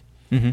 Na época, eu, eu, eu, ok, era um time bom, mas eu também achava que, historicamente, um time que vem desafiante também não, não alça grandes voos, né? Não é um time muito inexperiente, mas apesar de achar o time com o Forlan melhor que com o Chine, uhum. porque tinha mais experiência e tudo mais, blá blá. É... Quando, gente, quando começou, você via que tinha qualidade, mas acho que ficou muito marcado para mim essa história deles terem vencido, mas não terem convencido porque é outro ponto. Uhum. Tinha uma coisa muito boa ali, uhum. mas tinha uma coisa muito limitada ainda. Uma uhum. coisa boa, mas limitada ao vacilo do outro time, a jogar de um jeito que talvez é um jeito melhor para você jogar naquele momento do jogo e tal. E, e, o mais interessante de ver essa galera crescendo é que são todos jogadores que, de certa forma, foram renegados em algum momento, sabe? Eles são os renegados é, do CBLOL, então você né? pega o Verto, né? É. o Verto, top laner. Ele foi reserva de uma Kabum que fez, a, a, antes da T-Show dessa campanha, tinha feito a pior campanha da história do CBLOL. Ele era reserva, ele nem teve a chance de jogar nesse time que não era bom. Uhum, Aí tem o Forlan que foi rebaixado, de acabar de ser rebaixado. Teve o problema de pagamento, o Forlan lá na frente é... também, aquelas tretas burocráticas. O moleque bizarras. que foi, foi assaltado num busão saindo de uma gaming house, sabe? Levaram tudo dele, deixaram ele sem nada. Pois é. Sabe? Aí tem o Marf, que ele foi preterido, né? A NTZ não quis ficar com ele, preferiu o Envy, então ele também já foi, foi negado. O Bruce, que era o reserva do reserva daquela Red Kennedy. Nossa, é. O Absolute não tem nada dessa história de renegado, talvez o fato dele ser ter. Quando ele jogou pela. Ah, era Gênesis, uhum. era, era, só Gênesis, ele jogou uma série de promoção contra a Red Kennedy do Yoda. Uhum. O Yoda deu um. Chegou no vidinho depois do Yoda pra falar umas coisinhas assim. Porque o Absolute deu, era muito Deu umas tóxico, dicas. E o, porque o Absolute era muito tóxico na, na, nessa louquinha. E cara, né? e pra, pra você receber é, dicas de toxicidade do Yoda, é porque, tipo, putz. É... A partir da lenda que o Yoda falou, então, parceiro, aqui, aqui é CBLOL, agora você tem que baixar a bola. Foi alguma coisa assim. E o Redbert também tinha sido rebaixado por, por aquela Bigodes lá, que teve menos 16. Sim. Então, e o Neck, que é o treinador que também só se ferrou. Só é. se ferrou na Red, na, na Red Kennedy. Foi toda... rejeitado o tempão. Sim, ele falaram mal dele. Teve todos aqueles problemas na primeira etapa, que, é. aquele que saiu no meio do, do barco e tal. Então era uma galera que só tinha se ferrado, só tinha tido problema e eles tiveram problema durante a etapa. E o que mais impressionou, que eu não sei de onde veio isso, não sei, até agora não consegui entender uma, uma resiliência emocional desses moleques e uma, e uma eles maturaram assim de um muito rápido, tanto Sim. pessoalmente quanto profissionalmente como jogadores. Uhum. É, eles funcionaram bem juntos e, e, e foi uma evolução que ela não deu para ver, deu para ver ela quando aconteceu. Quando acabou, você fala, caramba, uhum. aconteceu, sabe? Sim, sim. É, eu, eu, eu notei eu, claramente que. É, acho que você mesmo tinha conversado, da última vez que a gente tinha conversado, que eles parecem que não, não ficavam baqueados depois não, de alguma coisa não. que acontecia errada no jogo o que é surpreendente, muito surpreendente uhum. para o histórico deles e para a idade deles. Mas uma coisa que eu achava muito impressionante é que eles se adaptavam muito rápido. Ou eles viam o que, que os caras já estavam fazendo, já tipo, não, ficavam tranquilos, iam lá e tipo, beleza, vamos fazer isso agora, vamos fazer essa outra coisa, vamos fazer. E ia fazendo, sabe? Tipo, não ficava tanto, nossa, agora vamos tentar voltar. Não, eles só jogavam como se eles não tivessem perdido nada, não tivessem uhum. perdido nenhum momento, não tivessem desvantagem. Isso eu achei muito louco. E meteu o louco, cara. Eles meteram vários loucos que eu achei legal. Eu sei, mas é, o meteu o louco dele. Tô, você falou de idade, então quero ver aqui uma coisa que não, eu, eu, tenho certeza que o Neck é o jogador mais. É o, o, integrante, não é jogador não, que ele é o treinador. Ele é o mais velho desse time, eu quero ver quantos anos ele tem. Que ele é tipo super novinho. E, tipo, ele é o treinador, o mais velho do grupo e tem, sei lá, 23, 24 anos. Entendi, assim. entendi. Ah, não vai, não vai aparecer. Não, é de 95, então... Puxa, então ele tem no 22. 22 anos. Ele vai fazer 22. É, e ele é o mais velho, é um dos mais velhos, assim, é nesse nível. Pra Mas né? sobre meter o louco, eu não concordo com meter o louco, cara. Eu acho que falar que, falar que eles metem o louco é meio... É, não, não um desrespeito, mas quer dizer Parece que eles tão, não sabem o que eles estão fazendo. Sim. Sabe? Meter o louco, às vezes, dá, dá a entender que, tipo, ah, eles estão fazendo lá qualquer coisa, tá dando certo. Não é. Eles foram, eles foram campeões porque eles são um time que toma as melhores decisões no meio e no final do jogo. Uhum. Sabe? Eles não titubeiam. O problema deles era no começo do jogo, eles não têm um começo de jogo muito bom, na early game, que a gente chama. Mas o meio e o final de jogo, as tomadas de decisões deles são muito boas. Sabe? E são tomadas de decisões. Eu sou da opinião do seguinte: para você ganhar alguma coisa, qualquer coisa, você ganhar, conquistar alguma coisa na vida é, você tem que arriscar em algum uhum. momento, você tem que ter algum risco. Uhum, Lógico, dizem uhum. riscos e riscos, né? Sim, sim. Mas tem que tomar riscos. Sim. E eles tomavam esses riscos. E isso é uma característica que, poxa, você está num lugar que é muito complicado você ser novato, você ser um jogador que teve experiências ruins antes de você tomar um risco calculado, lógico, você sabe o risco que está tomando, mas você está saindo de uma zona de conforto para fazer alguma coisa e tentar ganhar, sim, sabe? Sim, Muitos sim. outros times, times cascudos, times experientes, não estavam fazendo isso. Né? Então acho que esse o meter o louco talvez dele seja isso. Uhum, de, uhum. Cara, como é que vocês estão tomando essa decisão agora é. aqui? Quinto jogo de uma semifinal de CBLOL e os caras eram um barão assim que poucas pessoas fariam num, num treino, é, sabe? Que não sim, vale nada. Sim. Então é muito louco ver isso deles, assim, isso que eu fiquei e, inclusive isso era é, é uma outra pergunta também que é, você acredita que é, os times do CBLOL, de certa forma, eles não estavam mais arriscando tanto nesses últimos tempos. Ah, eles acabaram entrando numa, num, às vezes, num modo mais engessado. De... Porque, tipo, se você for. Justamente porque o nosso cenário não é tão grande, né, comparado com outros cenários, é, acaba tendo os mesmos jogadores, os, tendo as mesmas disputas todos os anos. Isso com o tempo acaba engessando mesmo, né? Tipo, pô, tem jogadores que estão há anos e, é. e, anos nos mesmos times, tipo o caso do Kami, o caso do eu acho que essa, essa, etapa a gente teve esse ano, na real. Assim, a gente teve uma mudança bem, bem drástica, né? Que foi o fim daquela NTZ, é. que foi o melhor time que, que, o, que o Brasil já viu. Assim, uhum. Eles não perderam no Brasil, uhum. simples assim. E teve essa mudança toda. Então eles se dividiram, ficaram três times com, com essa herança, uhum. né? E outros times bem formados e uma galera também subindo de volta. Então, essa etapa parecia que a gente ia ter o maior alto nível, assim. Uhum. E eu senti também uma estagnada. Eu senti um, uma engessada. Eu não sei dizer se é por isso, eu não, concordo. Eu acho que não é por isso, sabe? De, uhum. de, de, ter essa. não ter uma renovação, porque a gente teve renovações sim. Uhum, a gente uhum. teve a One, a gente é. tem a Pro Gaming também, que é um time com jogadores relativamente novos, não são tão novos assim, mas sim. comparado com outros jogadores são mais recentes. É, a gente teve uma renovação na PEN, por exemplo. Né? Uhum, verdade. A gente teve. A gente teve bastante gente nova, assim. Não sei ainda dizer por que, que teve essa essa travada. A gente não teve. Eu achava que ia ter uma guinada muito grande. A gente não teve uma guinada muito grande. Sim, sim. E ainda não entendi por quê. Uhum. Talvez a gente vai entender mais pro final do ano, mais no, no Mundial, né? Com, também comparando. É que assim, depois quando todo. Esses, dá pra perceber que vai ter uma mudança bem drástica de, de elencos de novo. Uhum. E acho que quando a galera começar a sair dos times antigos, a gente vai começar a ter acesso, uhum. vou começar a falar mais livremente por que, que não deu tão certo, por claro. que, que tava tão travado. Claro, claro, então, faz sentido. tô bem ansioso para saber, porque realmente foi estranho. Essa etapa foi estranha nesse sentido. Entendi. E, e bom, e justamente agora, né, a Team One participando do Mundial, é, a gente vem de, de um histórico. Onde que o Brasil foi mais longe no Mundial foi com a. É, mais longe, sim. Todas as vezes. É, mudou o formato para esse ano. Então, é. até o ano passado a gente tinha o, o um qualifier, que chamava uhum. Internet Wildcard Qualifier. O Brasil disputou ele um, três, 14, 15, quatro vezes. Quatro vezes, né? Só não ganhou a primeira vez. Uhum. E nas três últimas vezes seguidas que a gente conquistou a vaga para o Mundial, a gente ficou na fase de grupo, uhum. né? Na primeira vez acabou conseguiu tirar um joguinho, a PEN no segundo conseguiu tirar dois. Se tivesse tirado um outro que quase ganhou, talvez classificaria para outra fase. Uhum. E ano passado a NTZ também só ganhou um, uhum. né? Uhum. É, então Aliás, que jogo esse da é, NTZ? Esse, foi... DDG foi maravilhoso. É. Então esse ano o formato é diferente. Vai ter, a gente não tem mais o, o Internet Wildcard Qualifier, juntou tudo, vai ter uma outra fase, chama fase de entrada do Mundial, que ela conta com os antigos times que disputavam esse uhum. Internet Wildcard, fora o Seed 3 da China, uhum. da Europa, dos Estados Unidos e da LMS. Uhum. uhum. Né, os terceiros colocados, que antes, uh, tirando a LMS, que não tinha essa terceira vaga NA, Europa e China já estavam os três direto na fase de grupo uhum. e a LMS nem tinha esse terceiro time. Então é um formato diferente ainda, que é muito difícil. É uhum. muito difícil passar por ele. É, a Team One vai ter bastante dificuldade. Tem uma peneira um pouco mais complexa é. agora, né? A curto prazo talvez seja ruim nesse sentido de talvez esse ano e no próximo e tal.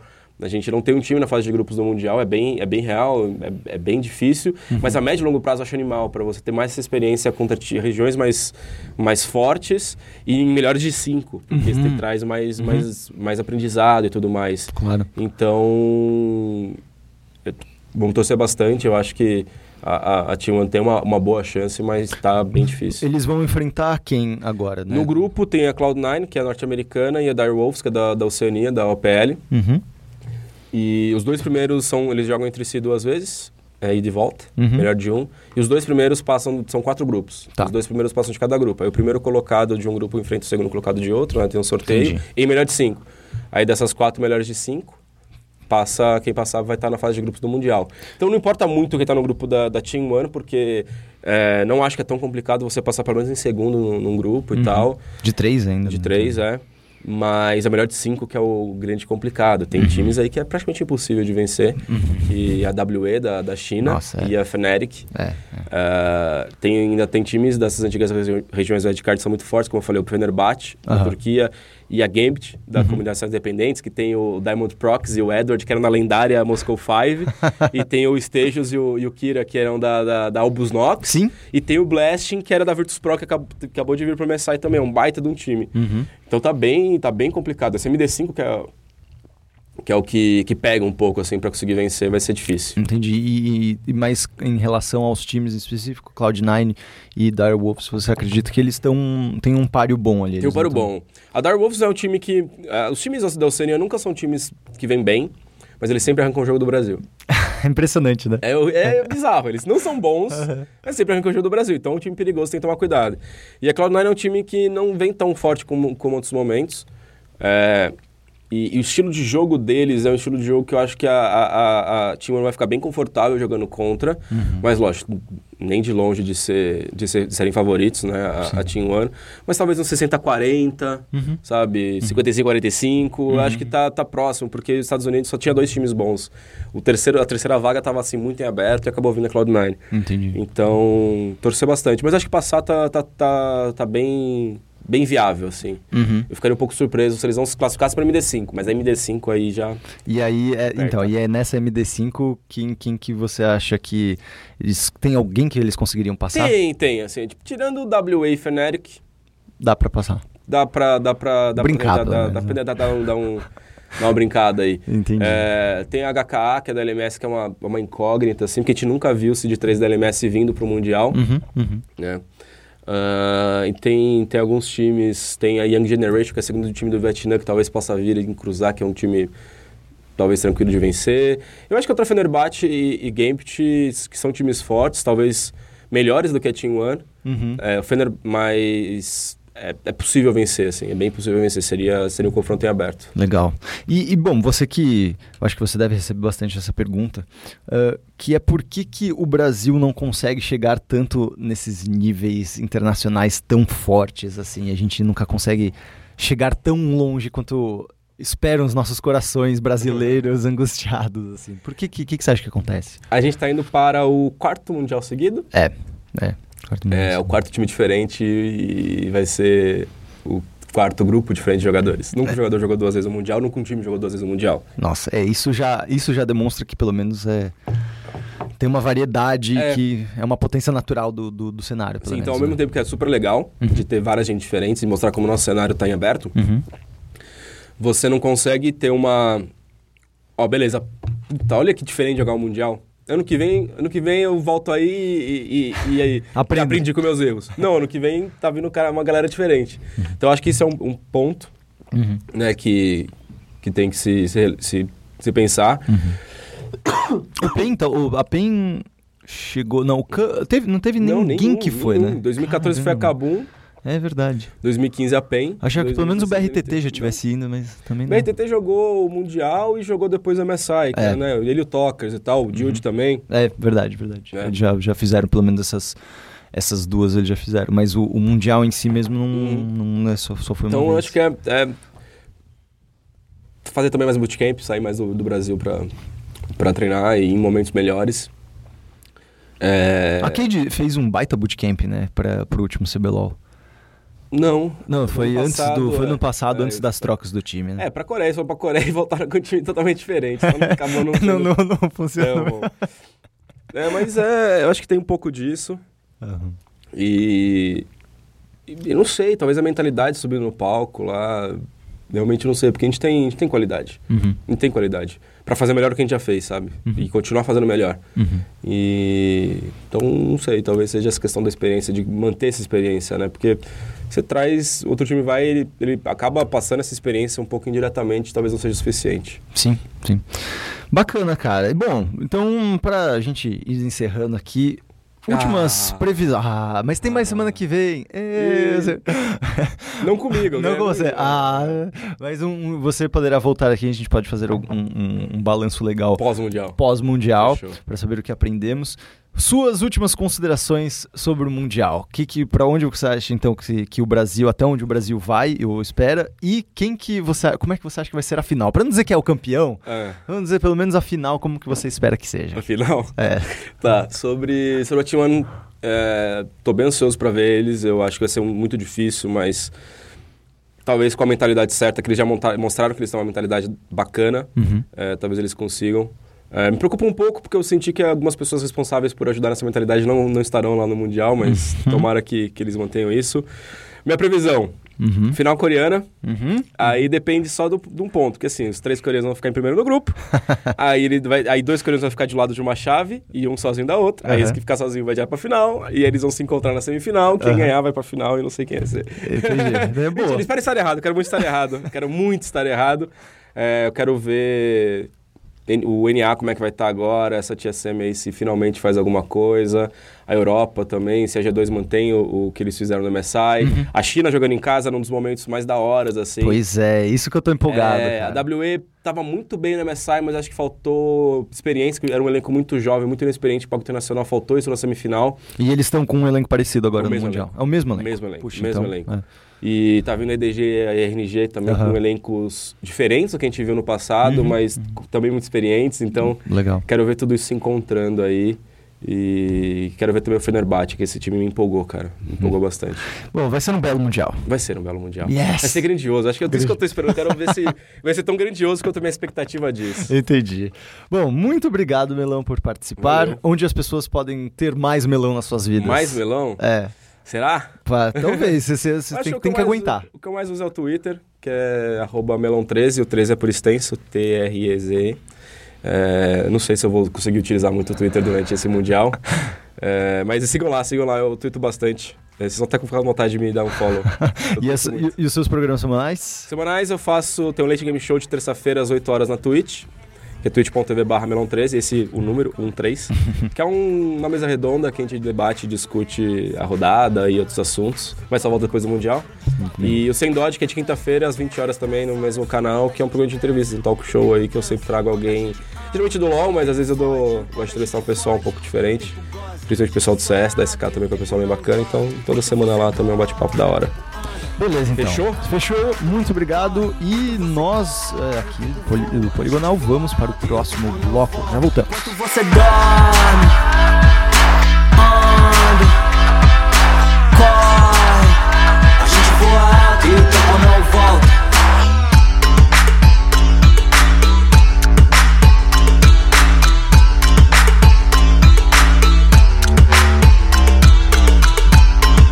Voltamos com o Poligonal, podcast de games da Vice, e temos perguntinhas que mandaram, foram umas perguntas bem bacanas, inclusive. É, se você quer participar do podcast, é, fique ligado na página do Facebook da Vice Brasil, que toda quarta-feira nós postamos o post de perguntas com uma imagem lá de games. Então fica ligado e manda sua pergunta por lá, que nós leremos aqui na sessão de perguntas. E vamos lá, a primeira pergunta é do Vinícius Cipolotti que ele mandou. Qual jogo vocês acham que vai ser o próximo big hit dos esportes? Qual a melhor forma de combater? Ele fez outra pergunta também, vamos responder essa primeira. Qual o jogo que vocês acham que vai ser o próximo hit dos esportes? O PUBG. PUBG, né? Tá bombando hum, demais, né? Demais. Cê... Já tá começando a formar lines já profissionais tanto aqui no Brasil como lá fora. É, ia falar isso, exatamente, né? Do que começou, já surgiu uma line, né? Brasileira aí. Já tem, Sim, já. já a LG tem. pegou. É, é mesmo? Já, já alguns streamers de, de, de, League of Legends, né? O Yes, é. XT. Hum. E, e é um jogo que, assim, eu acho ele muito simples. E eu não imaginaria que seria competitivo. Assim, simples eu tô falando do gráfico, tá? Ah, sim. sim de gráfico, ah, de sim. falar assim, poxa, não é nada, tipo, mega gigante, não. com, tipo, comparando com Overwatch, tá? Claro, claro. Overwatch foi é, uma explosão é. de, de coisas, de, de gráfico. É, o Blizzard trabalha no outro nível. Não, exatamente, exatamente. e então esse jogo é mega promissor, assim, porque já tem um grande é, um grande número de gente jogando, né? Uhum, uhum. E Inclusive popularizou muito rápido. do CS, né? Exatamente. Tá pegando muita gente. Exatamente. Você tá jogando? Eu, eu joguei. Uhum. Descobri que eu sou horrível. eu não consigo ficar viva. É difícil, né? É difícil. É, é, tudo questão você tem que fazer os loot, né? Que é pegar as coisinhas para sobreviver, porque você nasce sem nada, sem arma. Uhum. Você tem que achar colete, achar arma, achar um carro. é, eu recomendo não jogar sozinho. e jogar com o pessoal, que sai um pouquinho mais fácil, assim, de sobreviver é. e chegar. E eu quero ver também como que vai ser essa aceitação e como que vai ser o público que vai jogar competitivo de Battlefield, né? Hum, também. É, eu quero muito analisar de perto, assim, se a galera realmente vai aderir o Battlefield como competitivo, vai ter Sim. time e tudo mais. Seria legal de ver é, também, né? É. Então esses dois aí. Bacana, que ele mandou uma seguinte outra pergunta que é: qual a melhor forma de combater jogadores tóxicos quando a equipe de moderação da comunidade não faz um trabalho decente? Poxa, é, é um trabalho de formiguinha, eu falo, porque por exemplo, quando tá rolando uma live ou alguma coisa assim, principalmente Nossa. em campeonato, uh, tem muita gente tóxica, assim, Muito. falando, nossa, não joga nada, eu jogaria melhor. Poxa, se você jogasse, me, jogasse melhor, você estaria lá, não? É. Você estaria assistindo, né? é, e, e tem muita gente sem noção mesmo. E, e fica até surreal porque eles não controlam, porque é muita gente falando ao é. mesmo tempo. para você fazer um controle ali, um a um, cara, vai não ter dá. que ter um algoritmo muito, é. né, muito enorme para fazer isso. Então, o que a comunidade eu vejo algumas pessoas fazendo é, é denunciando e reprimindo a pessoa no momento. Uhum. Então, foi tóxico, aí a galera de baixo, poxa, você não pode falar isso, ela joga pra caramba, ela não jogou bem agora, ou o fulano não jogou bem agora. E aí eles mesmos vão filtrando, sabe? É sim, é bem sim. trabalho de formiguinha. Tipo, não pode falar. Pode. É, dentro dos servidores do, da Gamers Club tem como você reportar ah. muito fácil. Você tem que coletar provas. Uhum. E, eu tive uma situação que eu passei é, em qual o menino mandou eu lavar a louça. É, que o lugar de mulher era na cozinha e começou a ofender, ofender, ofender. Eu reportei ele, ele tomou um ban até 2044. Mas isso não impede dele fazer outra, co outra conta e continuar fazendo. Uhum. Teve um caso também de que deu uma repercussão muito grande é, em que uma amiga minha e o namorado dela foram ofendidos. É, chamaram ele de de gorila, alguma coisa similar a algum macaco. Uhum. Ela de gorda. Puxa. E assim, uhum. foi pesado. Uhum. E foi um profissional de outro time que fez isso. Meu Deus. De, de outro jogo. Uhum. Eu vi. De outro jogo que foi pro CS. E ele estava tentando fazer essa mudança, né, de jogo. E ele se queimou, ele perdeu a vaga dele no, no time profissional que ele jogava. Caramba. E ele tomou ban na Gamers Club. Assim, a Gamers Club atua de uma forma muito mais eficaz. Mas Sim. dentro dos servidores da Valve, esquece. É porque não você rola. pode reportar uma pessoa por, por é, Comportamento. com- comportamento, né, antijogo e conversa abusiva por texto ou áudio. Só que por mais que você denuncie, né, a gente não consegue Eu saber como que a pessoa que faz eficácia. Overwatch, é, a pessoa que faz Overwatch lá que, que olha, que realmente, ah, é hacker, não é hacker, foi Uhum. antijogo, não foi antijogo, ela não tem acesso ao áudio. Uhum. Então, muito do que acontece em comportamento tóxico é por áudio. Por áudio, né? Áudio. É. Ou texto, Ou mas é texto. mais por áudio Sim. do que por texto. O texto ainda tem, dá pra dar print. Exatamente, tal, muita mas- coisa do que a gente escuta dentro do jogo e até, assim, em geral, tá? Não é só com mulheres, com mulheres é, é pior, né? Com a gente, é, pô, é, tem esse negócio de, ah, vai lavar louça, lugar de mulher não é aqui. Mas também, por exemplo, a gente tem problemas com argentinos, que argentinos não gostam de jogar com brasileiro. Hum. E começa a xingar, eles são racistas. São. E como que a gente vai falar isso, É? entendeu? Pra Sim. Valve, ó, Valve. Tá rolando um negócio aqui no chat, no chat não, no, no áudio. Uhum. Eles não vêm, Sim. entendeu? Então precisa, eu acho que tá faltando aí uma tecnologia Uhum. Uhum. que pegue eh, palavras, a mesma pessoa falando, ou no chat e já Sim. deban automaticamente. Assim, ah, Sim, você sim. fez isso, você vai ficar, sei lá, desde uma hora sem jogar até pra sempre. Sim. É, É. tipo, a- a- o- falta ferramentas, né? Exatamente. Fal- Deve, definitivamente falta ferramentas. Mas eu acho que, como vocês bem falaram, é tipo impossível você pegar todos os casos e, tipo, é muita, muita gente falando muita coisa e é difícil de se analisar. Eu acho que nessas horas que, tipo, você vê que é, o que falta é meio que uma incentivos tipo da, de- para toda a comunidade de, de, É. tipo ei vamos ser menos tóxicos assim tem que ser uma coisa de toda a comunidade tem que Sim. envolver todo mundo tem que ser uma coisa meio grande não dá pra só ficar pegando caso a caso porque são milhares É, e outra coisa também é que, é, por mais que tenha um, por exemplo, o CSGO não é aberto para todas as, não é livre para todas as idades. sim Mas você vê muita criança jogando e eles estão se espelhando no que eles ouvem dos adultos falando. sim Então, se ele tá vendo o cara xingando e sendo racista ou sendo homofóbico ou reclamando contra a mulher, ele vai fazer igual. Uhum. Eu já vi muito isso. Então, criança, tipo, ah, quantos anos você tem? Sete. Tá jogando no CSGO. nossa E, e- e online. Cara, é o pior esponja, lugar né, pra, pra ele estar, entendeu? Eu acho que os pais também não têm essa consciência. é. Ah, os Sabe, pais de- nem imagina que rola esse tipo de coisa. É, talvez. então, mas tem que ter essa consciência, tá? tem que estar presente. Não adianta estar longe e falar, ah, meu filho tá jogando um jogo, deixa ele lá porque ele tá quieto.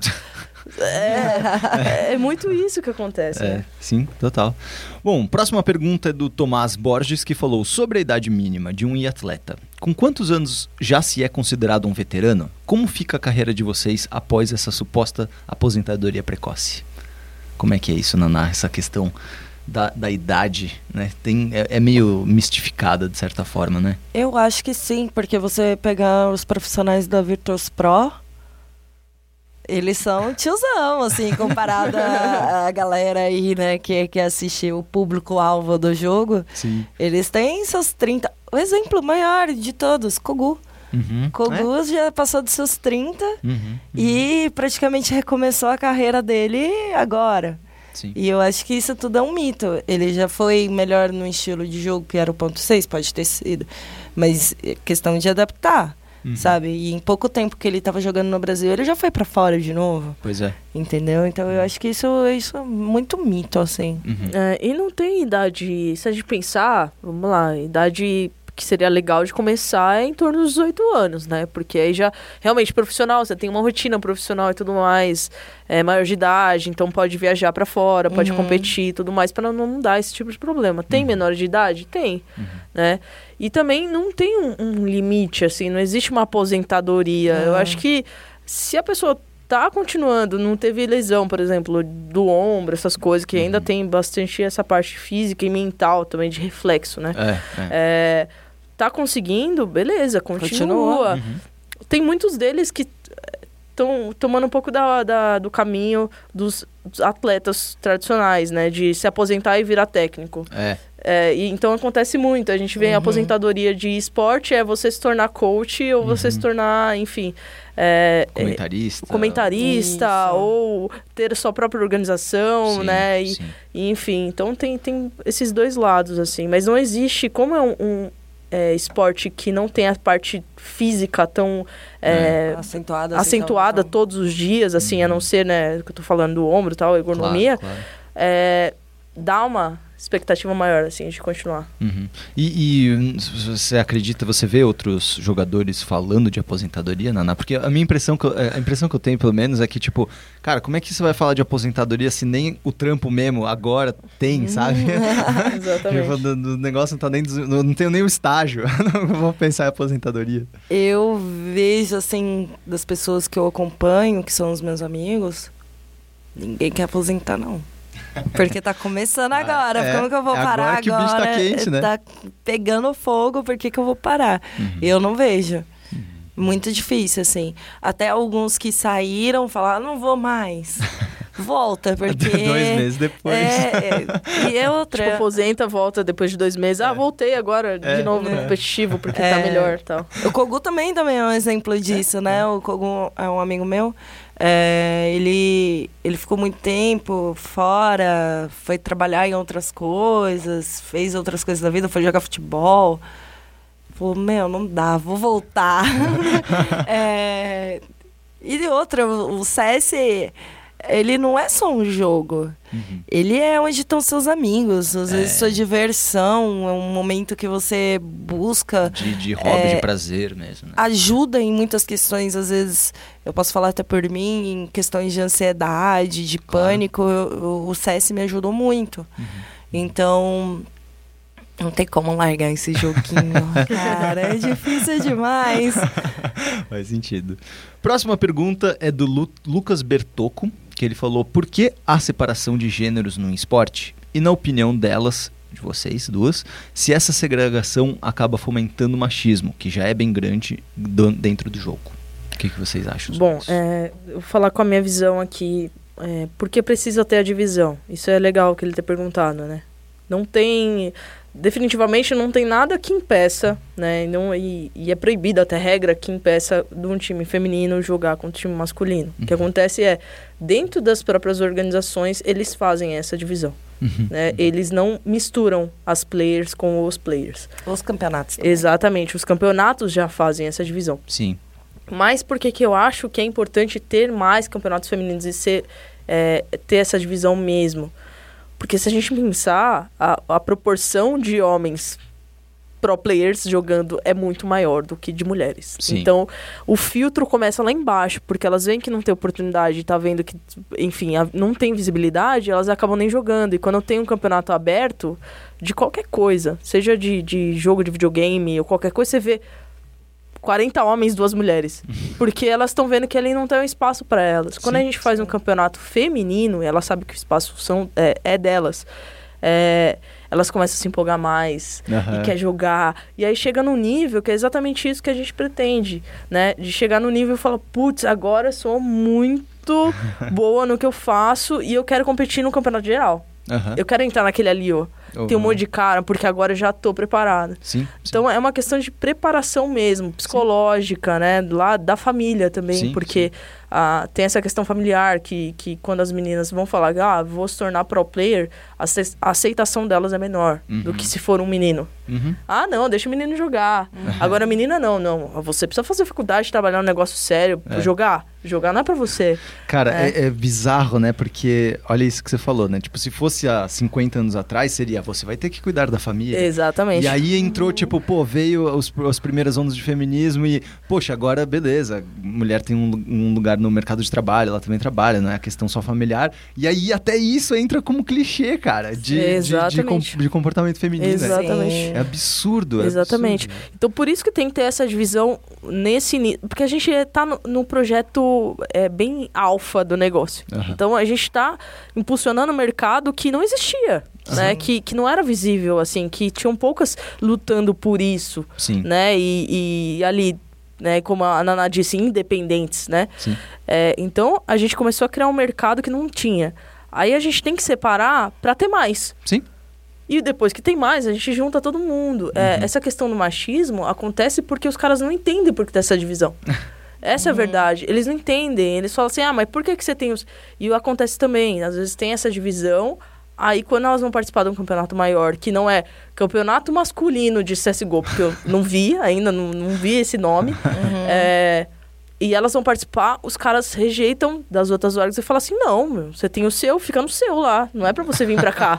Entendeu? Uhum. É porque eles não entendem isso. Falam, poxa, vocês são muito mais privilegiados, sabe? Tanto da família quanto do, do mercado, de visibilidade né? Uhum. É por isso, né? É só por isso. Não Sim. é exatamente porque a gente quer continuar no campeonato feminino para sempre. É porque a gente tem que Sim. criar mais mulheres pro players para poder competir frente a frente, né, com eles. A Naná também pode contar um pouco mais dessa parte, do, de treino, inclusive. É até difícil delas conseguirem um time masculino para treinar, porque muitos deles não querem treinar com as mulheres. Eles Isso é começam é a trollar o jogo, começam a não ter tática, falar, ah, é time feminino, ah, vamos jogar qualquer coisa aí. Sim. De qualquer forma. Tipo, e... faz o direito, porra do screen, né, cara? Exatamente. É, e assim, eu já peguei situação, assim, acho que todas já pegaram a situação de os caras, vamos treinar, vamos, não respeita. Assim, a gente vai treinar para treinar as nossas táticas, nossas Lógico. entradas, Sim. né? A gente gente precisa disso. E os caras vão ruxando. Ou já recebi falar assim, ah, o cara do meu time recusou treino com você porque vocês são mulheres. E porque não é vai é ser fraco. válido. Eles falam assim, é fraco, fraco pra gente treinar com o time feminino. Não vai valer a pena. Porque, gente, vocês têm a mesma patente, o mesmo nível, é. né? Táticas de jogo iguais. Qual o problema? Né? E eu acho que afeta muito mais o ego, uhum. né? Do Sim. cara, da, da, da, masculinidade frágil. Parece que, ele tem medo de perder. É, e, e, mesmo se a gente perder, é, cara, a gente tá problema? tá ganhando perdendo. É? A gente aprende mais perdendo do que ganhando. Claro. Então, dê oportunidade para as meninas treinarem também com uhum. homens. É, por exemplo os times lá de fora, né? Que eu testei ontem das, da, da Juliana e tudo mais. Por que, que elas nunca tiveram no Major? Ou nunca participaram de um qualificatório uhum. para poder jogar? Porque as pessoas que organizam os campeonatos segregam. É. É, e quando tem, foi o que eu até citei ontem para você, Pedro. Uhum. É, eu falei que as meninas que foram jogar lá, na, lá fora jogaram em notebook. É. Puxa. É, assim, é, elas estão no nível profissional. Elas saíram do Brasil, foram treinar na Inferno Online e jogaram em PCs que não tinham condição de jogar, sabe? Enquanto os caras estavam com PCzão bom no palco. Assim, por que, que não coloca as meninas no palco também, sabe? É, é, é, muito, tudo muito estranho ainda. É. para mim, eu, eu não consigo entender por que isso. Eu, eu, eu, né, eu não sei. Eu, eu, eu entendo que tem essa parte de segregação, mas para mim eu não, eu, como pessoa, não consigo engolir, entender uhum. porque ainda acontece tanta coisa, sendo que a gente é capaz de fazer as mesmas coisas que eles. Uhum. É, pra, pro pessoal que assiste, é tão novo, assim, de ver que tem... Nossa, tem um campeonato feminino, tem um showmatch feminino em CSGO... Uhum. Que a aceitação está sendo muito boa, inclusive. Sim. Porque a gente, tanto no, no, Rio de Janeiro, quanto aqui em São Paulo, lotou. Uhum. Lotou da galera, da família, criança, assistindo, sabe? Enquanto, uhum. por exemplo, jogos é, maiores aí, por exemplo, League of Legends, eu assisti dois, dois jogos lá que tava vazio praticamente, porque o pessoal tá mais acostumado, falava, ah, vou assistir em casa, mas isso aqui eu não vejo. Sim, sim, sim. É sim. exatamente isso, mas é uma das coisas que a gente tem que caminhar com cuidado, e tem muita gente que interpreta errado essa, essa divisão, né? Uhum. É, e enfim, não, não, não é o que a gente busca, nós, nós meninas, mulheres, não é o que nós buscamos no, dentro do profissional do esportes. Nós jogamos, sim, campeonatos mistos e tudo mais, mas não tem a mesma visibilidade, assim, sabe? Tipo, sim. ainda não tem um time ainda na Liga Pro. Sim. É, da, da Gamers Club.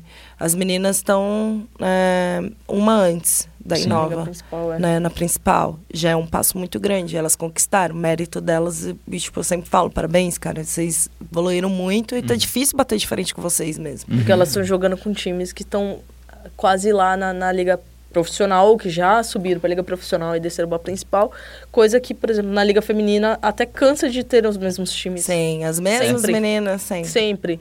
Então você acostuma com claro. esse ritmo, né? É, e não tem como evoluir se é sempre o é. mesmo jogo toda Sim. vez. É. Não, não tem como. Então evoluir. elas têm a oportunidade de jogar com times diferentes que elas nunca jogaram. É, é. E, e, times não só aqui do Brasil, né?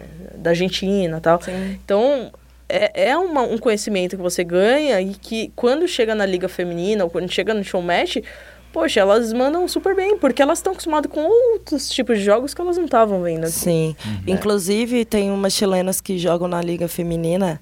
Meninas são boas, uhum. mas elas têm que vir jogar em servidores do Brasil, que o ping uhum. é diferente, atrapalha o jogo delas.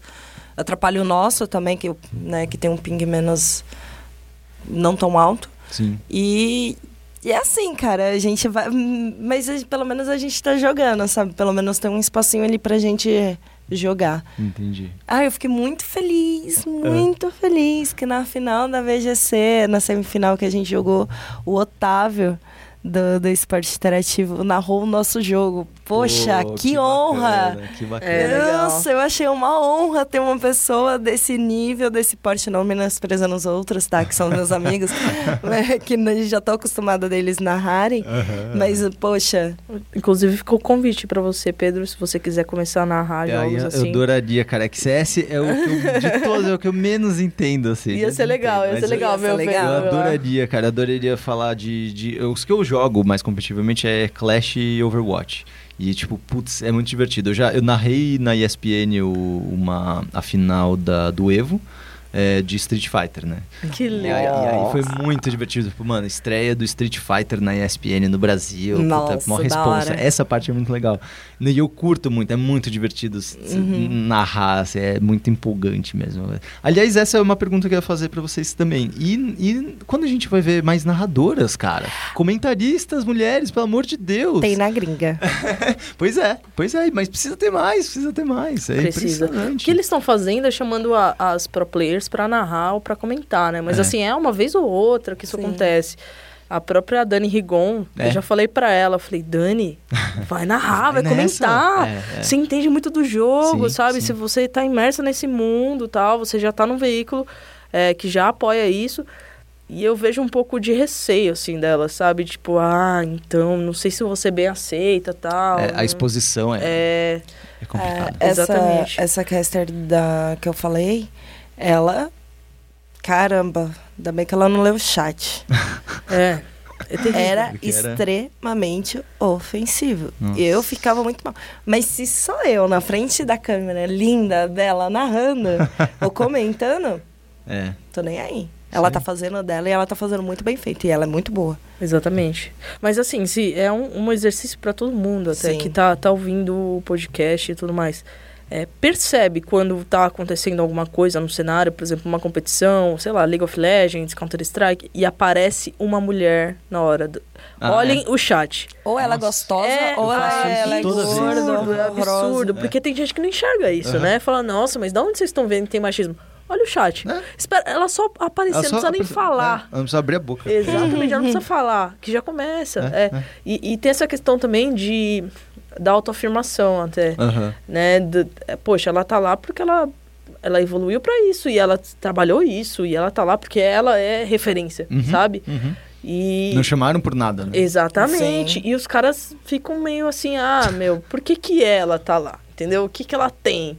Tal. Ai, é, é uma das coisas que atrapalha não ter comentarista e, e narradora, enfim, porque tem essa questão da autoafirmação, sabe? Parece que a gente nunca é suficiente para estar num lugar legal né, de exposição, um lugar é, mega blaster incrível, é. né?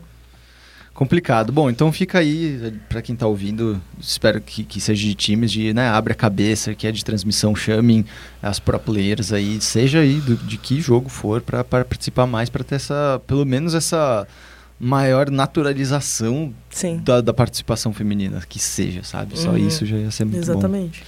Gente, que papo, hein? Ah, vocês são maravilhosos. Vocês vão vir mais vezes para esse podcast. Ah, com certeza. vocês vão vir mais vezes para a gente conversar mais, mais coisas. Mais é, bom, muito obrigado então, Ari. De Eu verdade, que agradeço. Foi, foi incrível. É, vamos fazer muito mais coisas juntos. Com certeza, com certeza. Conte comigo. Nana, muito, muito obrigado. Você é uma pessoa incrível. Espero grandes coisas aí para você. Muito obrigada, você é maravilhoso. Obrigada é, pela oportunidade. De, de, verdade, de verdade mesmo. Eu tô muito grata por estar aqui. E acompanhe meu time, viu, gente? Number Six Isso, exatamente. Isso que eu ia falar. Onde, onde que a gente pode ter mais Ari e mais Naná na internet? É, eu tenho minha página, né? A Naná mesmo, é um pouquinho difícil de encontrar, mas é Naná. E tem a página do, do nosso time, é, que é o Number Six, vocês podem procurar. Isso. É, Agora vai, vai juntar, né? Vai porque a gente vai, vai juntar as páginas, Number Six Victory. É, vocês acompanham lá. As meninas, cada uma tem uma página de profissional, né? De atleta, Sim. então acompanhem elas também. Band, K, Mish e é. a Dé também possuem páginas, mas todas você pode encontrar na própria página da, da, da Number Six. Inclusive, a gente soltou um material muito legal do campeonato presencial que nós tivemos da ICL. O vídeo ficou muito, muito legal. Tem outros vídeos, fotos, placares, dá tudo para para acompanhar lá. É. haja conteúdo. E tem a Women Games, né? Que a gente tem uh, site, é womenupgames.com, tem a uh, página no Facebook, tem Instagram, é, Twitter tudo mais. Uhum. E da minha parte tem a Ariane Parra nas, nas redes sociais, né? O meu Instagram é ariane.parra. Acompanhem lá. Quem gosta de games, eu sempre faço uns stories legal com youtubers e tudo mais. E, enfim, Quero estar tá presente mais. Qualquer dúvida, mandem aí. Animal. Hoje, para quem estava escutando a gente aí, a música da semana era do Dom L, que acabou de lançar o seu novo álbum Roteiro para a News, que volume 3, que é baseado, é, se a News quem, quem não conhece, é, é, um baseado no Karim A News, que é um é, cineasta lá de Fortaleza, lá do Nordeste. É, o Dom L mesmo é de Fortaleza. E a música é A Laje das Ilusões. E é muito interessante esse trabalho do Don L, para quem não conhece, que ele tá num. Ele é um, era um rapper que veio lá do Nordeste e agora ele chegou em São Paulo e depois de alguns anos aqui ele ficou frustrado com o rap game, com todas as coisas ridículas que acontecem e com como se fala muito pouco sobre origens, fala muito sobre, uhum. sabe, só ostentação e umas coisas Sim. que para ele não estavam mais fazendo sentido. É muito, muito bacana. E esse é o volume 3 de mais outros roteiros, mais outros álbuns aí que ele quer lançar que também contam a história dele da vinda para São Paulo, a decepção com São Paulo. Eu amo isso, eu, eu, eu sou muito paulista e tudo mais, mas eu amo quando vem pessoas de fora e falam, ah, nossa, São Paulo é uma bosta. Eu falo, é mesmo. eu de Goiânia concordo. Acompanhe a cena de música brasileira, que está muito incrível. É muito incrível. E é isso, ficamos por aqui. Se você quer participar deste bloco de perguntas, fique ligado aí. Todas as quarta-feiras nós postamos na página da Vice no Facebook. Acompanhe aí a Vice Brasil nas outras redes sociais, no Twitter, tudo Vice Brasil. Só procurar que é fácil de encontrar. E nos falamos semana que vem. Muito obrigado, meninas, e até a próxima. Tchau, obrigada. Tchau, tchau. Tchau, tchau. Você dorme, o tempo anda. Enquanto você anda, o tempo corre. Enquanto você corre, o tempo voa. A gente voa alto e o tempo não volta. Enquanto você dorme, o tempo anda. Enquanto você anda, o tempo corre. Enquanto você corre, o tempo voa. A gente voa alto e o tempo não volta.